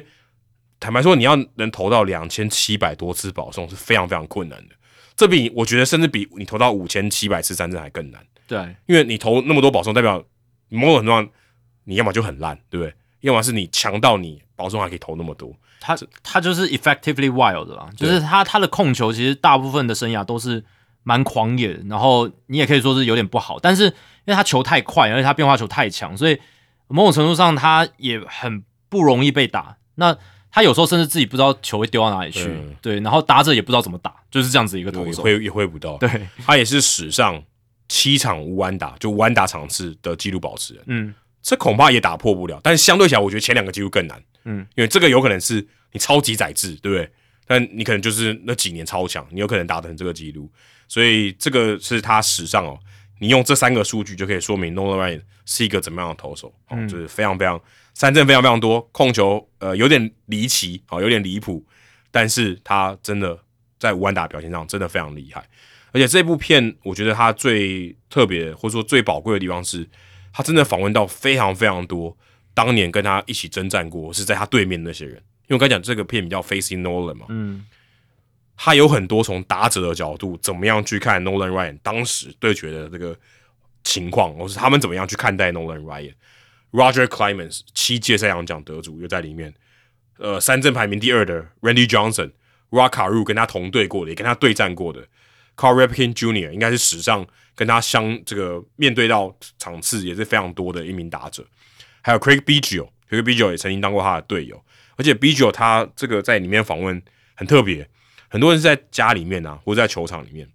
Craig Biggio 是在 Astro Dome 里面访问。嗯，大家知道 Astro Dome 现在已经荒废了。嗯，他等于是在一个废墟里面访问，我觉得这个蛮厉害的。就是这个呃，这个制作单制作团队，我觉得蛮厉害，因为 Nolan Ryan 在太空人队时期，他其实大部分时间是在 Astro Dome，还有甚甚至还有邀请到小布希，因为 Nolan Ryan 是德州人，而且小布希当时也是德州游击兵队的老板，所以就是 Ryan 在游击兵的时候，，对，嗯，然后也乔布希也是他的球迷，所以哇，其实能请到总统、前总统，哦，我觉得这个制作的规格是蛮高的啦。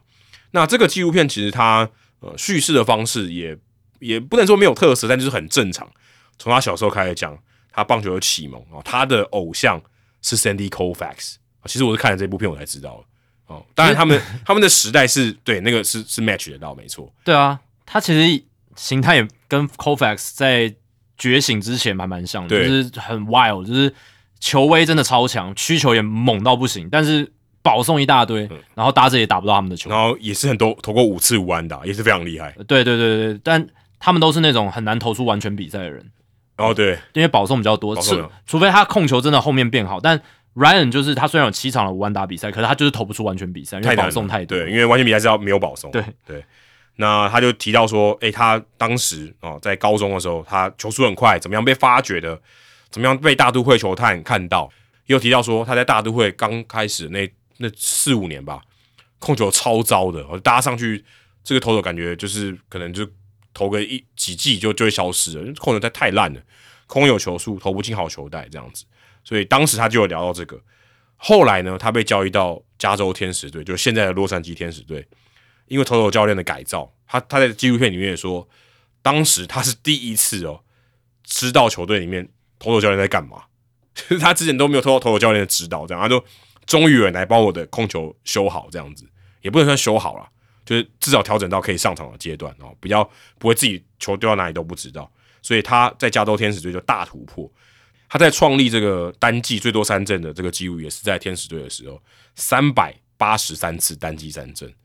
现在如果你单季有一百九十次三振，就已经很猛了、嗯，他是两倍，而且是一个球季，一九七三年，而且最有趣的是，他那一年居然没有拿到赛扬奖，对三百八十三次三振，他输给精英队的 Jim Palmer，对，一九七三年，其实蛮夸张的。坦白说，你当季拿下三百三百八十四三振，你却没有拿下三洋奖，这其实蛮离奇的。对，这个也是大联盟单季史上的记录了。对而且他超他超越的对象就是 Sandy Koufax。对 Koufax 在一九六五年三百八十二次，然后 Ryan 刚好多一次，三百八十三次。就打破，就像这个 Aaron Judge 打破 Roger Maris 这个美国全美国联盟最多全垒打记录一样，就就就就多那么一个就可以了。嗯然后它里面也有提到说，那因为当时啊、这个测速枪其实没那么准，嗯，然后当时的测速枪都认为说 Nolan Ryan 大概就是一百迈左右，那时候真的超级快，嗯，一百迈相当于我通货膨胀，按照现在的逻辑，差不多一百一十迈吧。但球速没有通货膨胀对对对，我说以稀有度来讲，或者是跟联盟平均做比较的话，对对他的这种特异程度是非常狂的。非常狂，因为那个年代真的平均球速应该是很慢的，可能九十左右吧，八十五而已。，对，应该只有八十五。八十五，因为因为我们在有 Pitch Effects 刚开始追踪的时候，大概二十年前，那时候大联盟的均速速球均速大概八十八英里。哦，那再往回推二三十年，可能那个时候大联盟的速球均速应该只有八十五英里。所以当时他就一百迈了。对啊，他当时就均速可能就九七九八吧，然后可以吹到一百迈。然后他那里面他有跟他合作过的一些捕手，就说以现在的角度来看，他认为当时那个球速现在应该是一百零七到一百零八迈。哦，就是那个对比的程度啦。哦，没有，他说的是他觉得测速项不准，哦，但这就是球员夸饰法夸饰法，我不知道他到底是，但是他就说这一定是夸饰法。他觉得超级快，嗯就是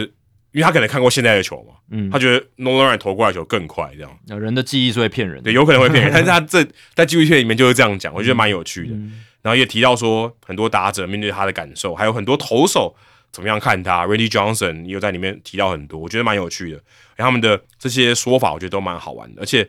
呃，他也有提到说，他后来加入到太空人队，是因为他想要离德州近一点嘛，他是德州人，那所以他就在太空人队九年的时间，怎么样看太空人从高哦到低，里面有提到一些他跟队友的一些相处，甚至还有提到说，呃，他跟洪一中一样哦，非常爱家。他后来为什么会选择这个游击兵跟太空人，都是因为希望离家近一点。哦，他也是一个，因为他本身都德州人，我觉得他也是人不清土清啦，也希望说可以在这个比较熟悉的环境里面打球，这样。甚至他加入游击兵，他是自由球员嘛，那时候他已经四十二岁了，嗯，还加入游击兵，还投了好几年这样，所以所以表示说他其实在选择游击兵的时候，他其实还是很能打的啊，四十二岁还是非常能打，而且他还有能做出选择的一些权利。而且这部片里面呢，跟呃我们讲那个大谷翔平不是讲 Beyond the Dream 吗？嗯，Beyond the Dream 里面其实有提到受伤嘛，对不对？因为大谷的受伤对他讲是影响非常大的，不然他剩下可能会打得更好。但 Nolan Ryan 这部片里面几乎没有提到受伤，对，因为他根本没受过伤。他的特色就是超级耐投，然后完全是橡皮手。对，而且他就算是不舒服，也不是受伤，就是不舒服。嗯，对他还是个能投，呃，不舒服还是能投。里面有提到说跟受伤比较有关系的，就是他嘴巴渗血那张照片。大家如果稍微资深一点的球迷，可能记得他有一个画面是他手他的手套里面握着球，然后他的这个呃衣服上都有血，然后鼻子上面还流血，这样子，好像刚打过架以后上来投球的。你记得那是发生什么事情吗？呃，Robin Ventura 那个吗？哎，就不对，就不是。对，Robin Ventura 他不是靠 Rob 那个 Ventura 吗？对，但是他后来被压到地上了，所以有可能会挫伤还是什么。我原本以为也是这个、欸，嗯这完全不对，嗯是他对到 Bo Jackson 的时候、啊 b o Jackson 打了一个投走前的一个反反弹球，嗯打到他，所以他就流血了。嗯你一开始以为他好像他这个流血是因为他打架，结果不是，其实是 Bo Jackson 打了一个滚地球打到他，哦，没有直接中啦，就打到手套，打到他脸这样子，对。所以他才会流血。你刚刚讲他没什么受过什么大伤，他受过的大伤就是他生涯投的最后一球，他手、哦手就爆了，对，然后就对就就就结束了他的职棒生涯，四十六岁的时候。对，所以这个蛮有趣。所以他刚刚那个鼻子流血，然后这边这个肩膀上都是血，那个跟 Ventura 完全没关系，嗯，蛮有趣的。其实我我不知道大家听到这里，你是是不是也跟 Jacky 一样，以为是 Ventura 那一次？嗯但我其实也没有对这张也没看过这张照片，真的哦，可能看过，但没有留下印象啦，就是哦不会说哦，你跟我讲一下 Nolan Ryan 渗血，然后我马上能想出这个照片，我想不出来。这个麦克法兰还有做成公仔，哦，就真的经典到他把这个流血都还做成公仔，嗯这样蛮有趣的。然后因为你刚才提到 Ventura 嘛，Ventura 在这个纪录片里面他拒绝受访，因为他是挨打那个。那 OK，他拒绝受访啊，这也稍微可惜了一点呐、那他里面也提到他蛮多他私生活的哦。刚讲到德州人，你可能刻板印象觉得，诶，德州是不是都牛仔？他真的是个牛仔，他自己还有一个牧场，他现在平常没事就是管理他的牧场，嗯哼，对，就是家里就是有牛啊，有马啊，然后没事就戴一个牛仔帽，啊就是一个天生就是 cowboy 这样，嗯，从小到他老到他现在最后还是个 cowboy 这样，就是很美国西部那种形象啊。对。对，南方、西南方德州人的那嗯种形象，就是就是 Nolan Ryan。那我看完这个这个纪录片，我是觉得说 Nolan Ryan 蛮像我们那种早期知道那种七八零年代，或者说棒球稍微早期一点点，可能离我们近代稍微早期一点点，很典型的棒球人物，就很耐操这样子，然后斗志非常非常高昂。嗯，像刚刚讲像像 Nemo 这种，就感觉很很柔弱，有没有被我们拿出来提，还说可能要休息或什么。当时他根本不可能有这种事情，他上场哦，他的唯一的目标就是完投，嗯他就是 我就是耐操，我就是我就是要把对手 K 翻，对不对？然后我想办法，我一个人可以扛起这个球队，然后我都不能受伤，我要扛起一整季这样子的球员。然后他就是有这样的斗志。然后你可以看到他里面，他会讲到说，打者很惧怕他，他要想办法把这些东西灌输在打者身上，投很多内角球啊这些的。他就是一个这样的投手，然后你就觉得说，你就觉得说，美国的棒球好像就是像他这种这种形象的投手，这样才是一个伟大厉害的球员的那种感觉。他就在这种，他就在纪录片里面就呈现这种感觉，就是告诉你 Nolan Ryan 就是这样的人，硬汉啊，对斗志高昂啊。然后还有一点点小趣味，嗯讲话有点风趣，这样、嗯还算是蛮讨喜的啊。也拍过很多广告，所以当时在他那个年代，他其实真的很受欢迎，又强，然后又又很蛮风趣的，也愿意面对镜头，也有一些这种明星的特质，所以他在这里面也有回顾到，也有回顾到他的太太在他背后支持他，所以我觉得整体看来这是一个还蛮完整的纪录片，而且如果你对于 Nolan Ryan 不熟悉的话，我觉得看这出看这部纪录片，可能比看大谷的还可以学到更多，收获更多、啊对，所以它有更多各各方方面面，虽然并不是非常洒狗血或非常有剧情的，可是我觉得它的编排、整个叙事的方式、切入的角度，不管是讲到吴安达、讲到三振，它最重要的一些棒球的事迹，你会觉得说，在编排、在叙事的这个过程，这个编排的人他是很有棒球逻辑的，嗯。我觉得是很好看的纪录片。补充一下，你刚刚讲他一九八九年四十二岁到游击兵嘛，那四十二岁加盟游击兵，但那一年他投了两百三十九点一局，啊，十六胜十败，三点二的防御率，呃，有入选明星赛，而且三百零一 K 三阵王，你很难想象一个你现在想四十二岁的投手，他能投个一百局，你都觉得哇，好了不起了，还能当先发投手，都已经很扯了。对啊，我们刚才讲 Lenny DiNardo 今年才四十四岁，他都不知道去哪里。对啊，已经早早就早早早就不知道去哪了。那 Nolan Ryan 那个时候还可以投成这样，而且我也去查了一下，就是四十满四十二岁的赛季之后，投最多局的投手 Ryan 两百三十九点一局是呃史上第三哦，史上第三、Moyer 应该第一吧？呃没有第一名是赛扬，哦一九零九年四十二岁两百九十四点一局，但那就上古了嘛。所以如果不算的话，第一名应该是 Warren Spahn，在一九六三年，他在四十二岁的年纪投了两百五十九点二局。哇哦，那大联盟史上四十二岁赛季以后能够投超过两百局，单季投超过两百局的只有十八个赛季。那 Nolan Ryan 一个人就包办了两个，对，然后里面还有 Jamie Moyer 啊，Moyer 在二零零六年的时候两百一十一点一局，哦，这是最近的，就是猛哎，能够四十二岁，而且单季这可能也200破不了了。对然后 Roger Clemens 二零零五年也有两百一十一点一局，Randy Johnson 零六年的时候，那时候跟王建民队友的时候，他也投了两百零五局。那时候他那么老哦，对啊，他那时候已经那么老了，四十二了。对，那 Nolan Ryan 那个一九八九年的那个赛季，应该也是后无来者，嗯，两百三十九点一局。现在现在大联盟，就算你二十五岁壮年，然后最最强，你也投不到这个局数了。更不可能啊，对啊，更别说三百八十三次三振，我觉得根本不可能。这个只有 Justin Verlander 刚上大联盟那几年，他可以达到这个局数。对，哎，你刚才讲三百八十三次三振，你用 Josh Hader 的方式投一百九十局都还办不到这件事情吗？嗯，那对，那是对不对单季嘛？对，啊，我说 Josh Hader 叫他一平均一局两 K，对不对？叫你投一百九十局，刚好三百八十是三振，嗯。你都办不到了吧？对，但 Verlander 他呃那个 Nolan Ryan 他单季达到，当然那一年他是投了很多局啊，他投了三百二十六局，三百八十三 K 这样子，对，三百二十六局是现在先发投手两年的量了，你可以这样讲，基本上很就是两年多很多两年都还达不到了。对很多人两年都还达不到这个数，对啊，对，所以你就知道哇，如果你对于这个三十年前、四十年前的棒球不了解，你看这部片，你会真的觉得现在的棒球跟以前的棒球真的差很多。你也会知道为什么有很多老派的棒球人会觉得现在的球员都被卑鄙了哦，都被 soft 都被呵护了。对对对对，你们好像都没有经过什么磨磨难，都没有经过一些磨练哦，然后都要还要 load management，还要适度的休息什么的，都不知道三四十年前棒球员怎么怎么泰选出来的，都是这样用这种比较军事化吗，也不是，就是那种大量的练习啊，然后你手痛，你就是丢球就对了，然后这样你手痛就是因为你丢的不够多。对你丢的不够多，这种观念磨练出来。但是 No，但 Nolan 人绝对同意。哦，对啊，他当然会同意这样的说法啊，你手痛就去丢丢一丢就好了。他在他在他的纪录片里面讲说，就最后一句，他就是我天生就是来投球的，哦，很说的很好，因为他的他的韧带一定有问题。就里面里面有一个这很特有有一个啊人讲，好像说，如果他挂了，应该拿来检查一下。不是他应该把他的手右右手右手臂捐给名人堂，我我的话，我会去研究一下他那个韧带怎么组成的，可可能来不及，因为他他已经老了。但基因应该有一些还是有迹可循吧，我也不知道。哦对啊，我我不懂那个，但搞不好有机会还可以研究一下，对吧、哦，嗯，OK，好，接下来数据单元，哦，这个也是，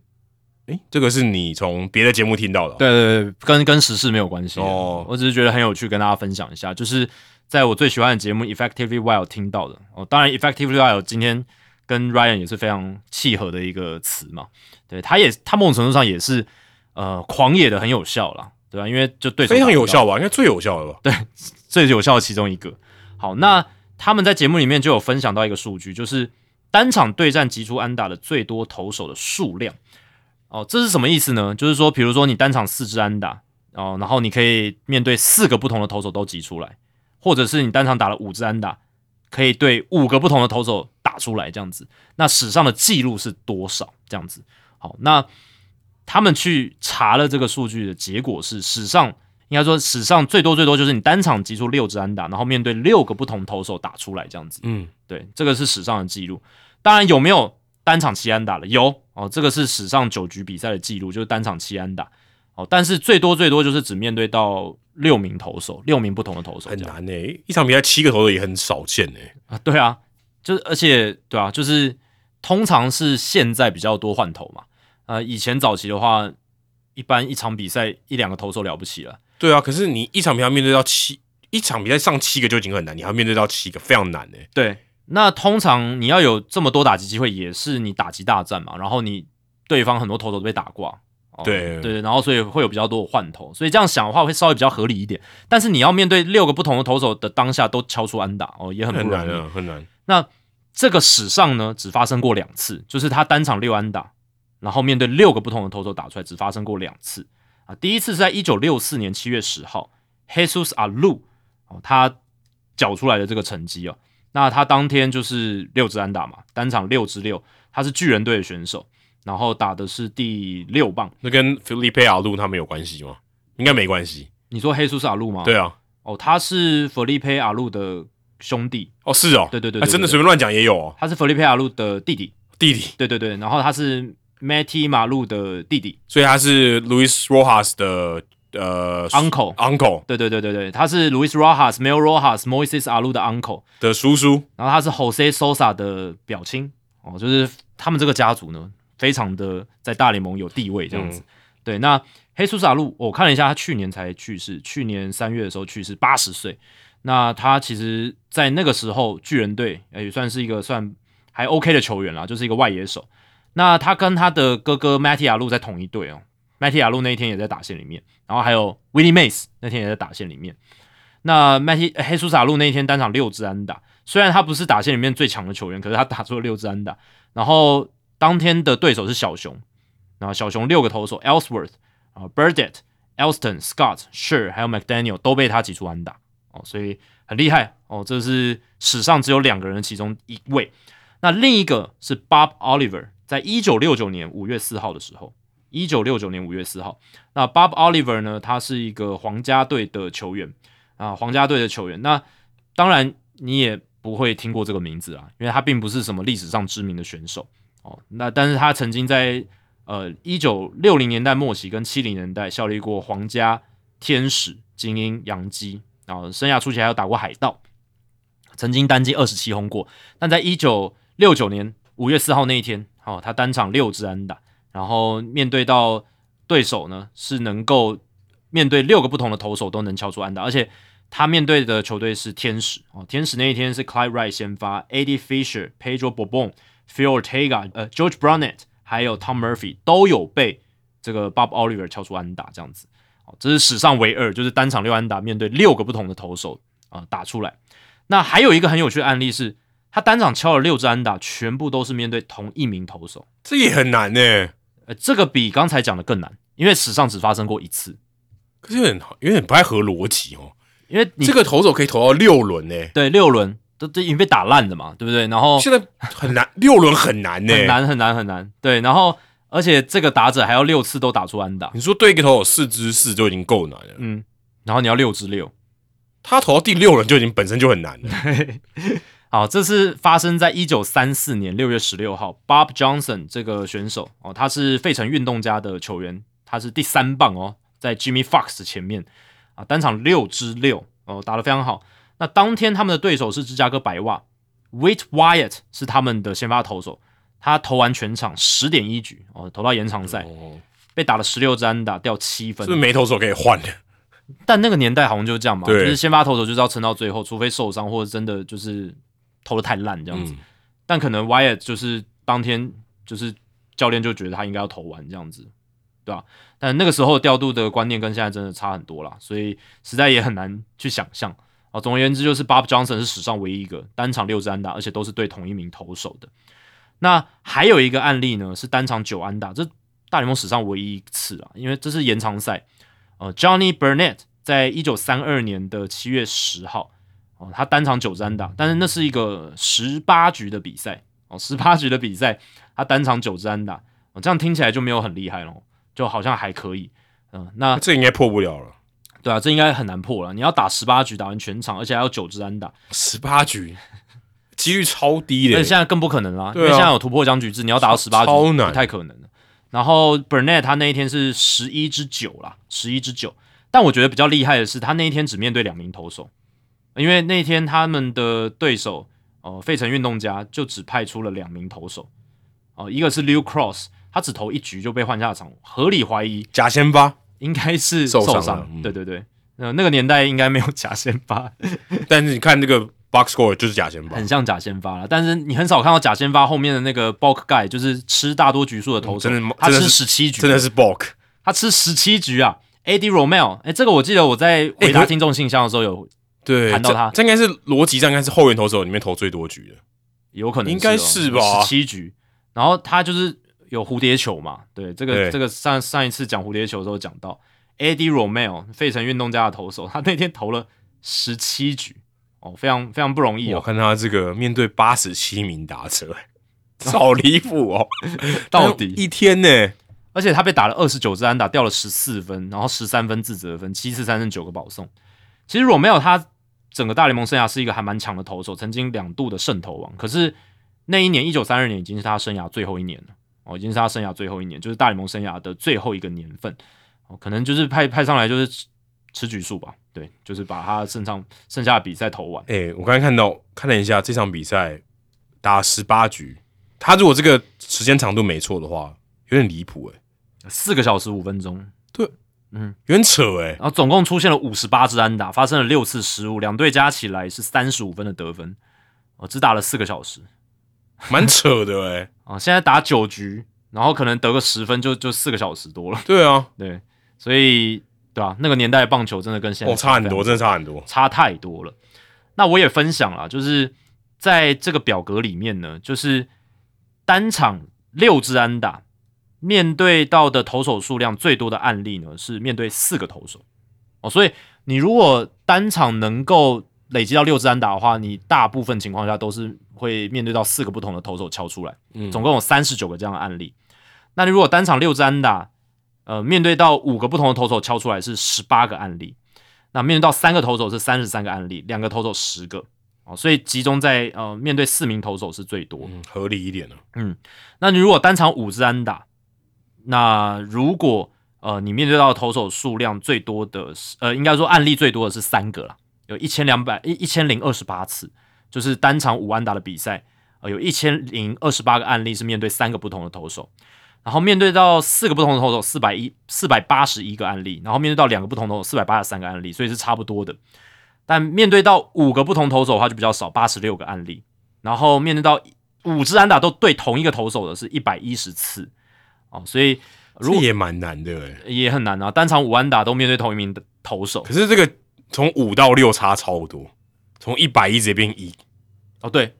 单场六安打面对同一名投手就只有一个案例，但是单场五安打面对同一名投手一百一十个案例，这差蛮多的欸。对，所以某种程度上也凸显出这个单场五打席跟六打席中间就是一个很大的很大的坎，嗯对，很很大很大的坎，对，就是差距很大啦。因为九局比赛如果分数打稍微高一点，好像五个打席是，有机会，如果你打前三棒有机会，而且是蛮有机会的，嗯对。但是你要到第六个打席，真的就是常常是延长你的队友也要蛮给力的。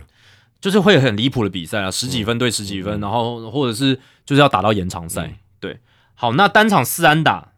最多最多的都是面对两个不同的投手，一万零六百七十六次。那面对到三个不同的投手，九千八百六十二次；面对到一个投手的话，三千零三十八次；面对到四个不同的投手是最少，一千九百七十六次。其实都没有很稀有了，还好了，对，都没有到很稀有，但是面对到四个不同投手还是比较少的，很很难呐、很难。大部分是单场四安打都面对到两个不同的投手。其实现在一场比赛，你大部分都对到两三个投手而已，对啊，主主要啦，主要因为你因为因为可能一个投手上来对三到四个人，根本就轮你根本就对不到啊。哎、对对对对对，相相相对来讲啦，对吧、对啊，你四个打席，你也许前两个打席面对到先发投手，没错，后面各两个各各后面两个打席各面对到一个后援投手，差不多就这样，差不多，所以就是大概两三个不同的投手，差不多。对对啊，常态性来讲是这样。总而言之，就是蛮有趣的，也跟大家分享一下，就是你最极端的情况下，单场多少支安打可以面对到多少不同的投手，六安打六名不同的投手非常非常困难。那对吧、常常就是要靠延长赛嘛。那九局比赛的话，你就是要有大量的得分，你的球队要有大量得分，你才有那么多打击的机会。机会少，而且每次打击都还要面对到不同的投手，这是很难的事情很很。投对方也要配合调度，对啊，而且回去想那一场就是 Bob Johnson 那一场单场六安打对一投手的比赛，你一场比赛对同一名投手已经敲出了第四支、第五支安打，那你投手方的教练会不会在第四支、第五支之后换考虑换投啊？嗯，对啊，理理论也不是理论上，判断上应该就是要换。对同一个投手，对啊呃，对同一个打者，你已经被挨了四五支安打了，就我面对你四次，我都被打安打，好照样像可以换除除非除非真的比赛不重要了。对啊，但那个年代一九三二年，好像教练也不会考虑到这么细哦。不过，可是这个很很直觉呢，但那个年代就是打我打那么好，我对不对？但那个年代就是不轻易换投手啊。是，可是你打四支四嘞，够好了吧？嗯，还能更好吗？对不对？对，这个对，真 真的是这样。对对啊，是哎、现在可能二支二都会被换了吧？而且我看了一下那场比赛，其实蛮紧绷的，最后是运动家七比六赢球，对啊，而且 Bob Johnson 一个人四分打点。那运运动家最后是靠就是你看 Bob Johnson 四分打点嘛，那嗯运动家最后七比六赢白袜，嗯，结果他们一直没有换掉 Wyatt，蛮猛的。对，就是不同年代的棒球了。好，以上就是《Hito 大联盟》第三百六十一集的全部内容。如果大家喜欢我们节目的话，请千万记得不要推荐给你的朋友，因为这样做的话，你很快就会变成朋友里面最懂大联盟的那个人了。你朋友没有听到《Hito 大联盟》，大联盟的知识就会越来越跟不上你。假如你有任何棒球相关的问题，我们的听众信箱随时欢迎来信，你可以在节目叙述和我们的官网 hito mlb.com 上面找到。还有，别忘记到 Apple Podcast、Spotify 给我们五星评价和留言回馈，让我们能够做得更好，也让还没有听过 Hito 大联盟的朋友可以更快的认识我们。如果你写的不错的话，我们也会在节目开头中念出来，分享给大家哦。今天节目就到这里，谢谢大家，拜拜。拜拜。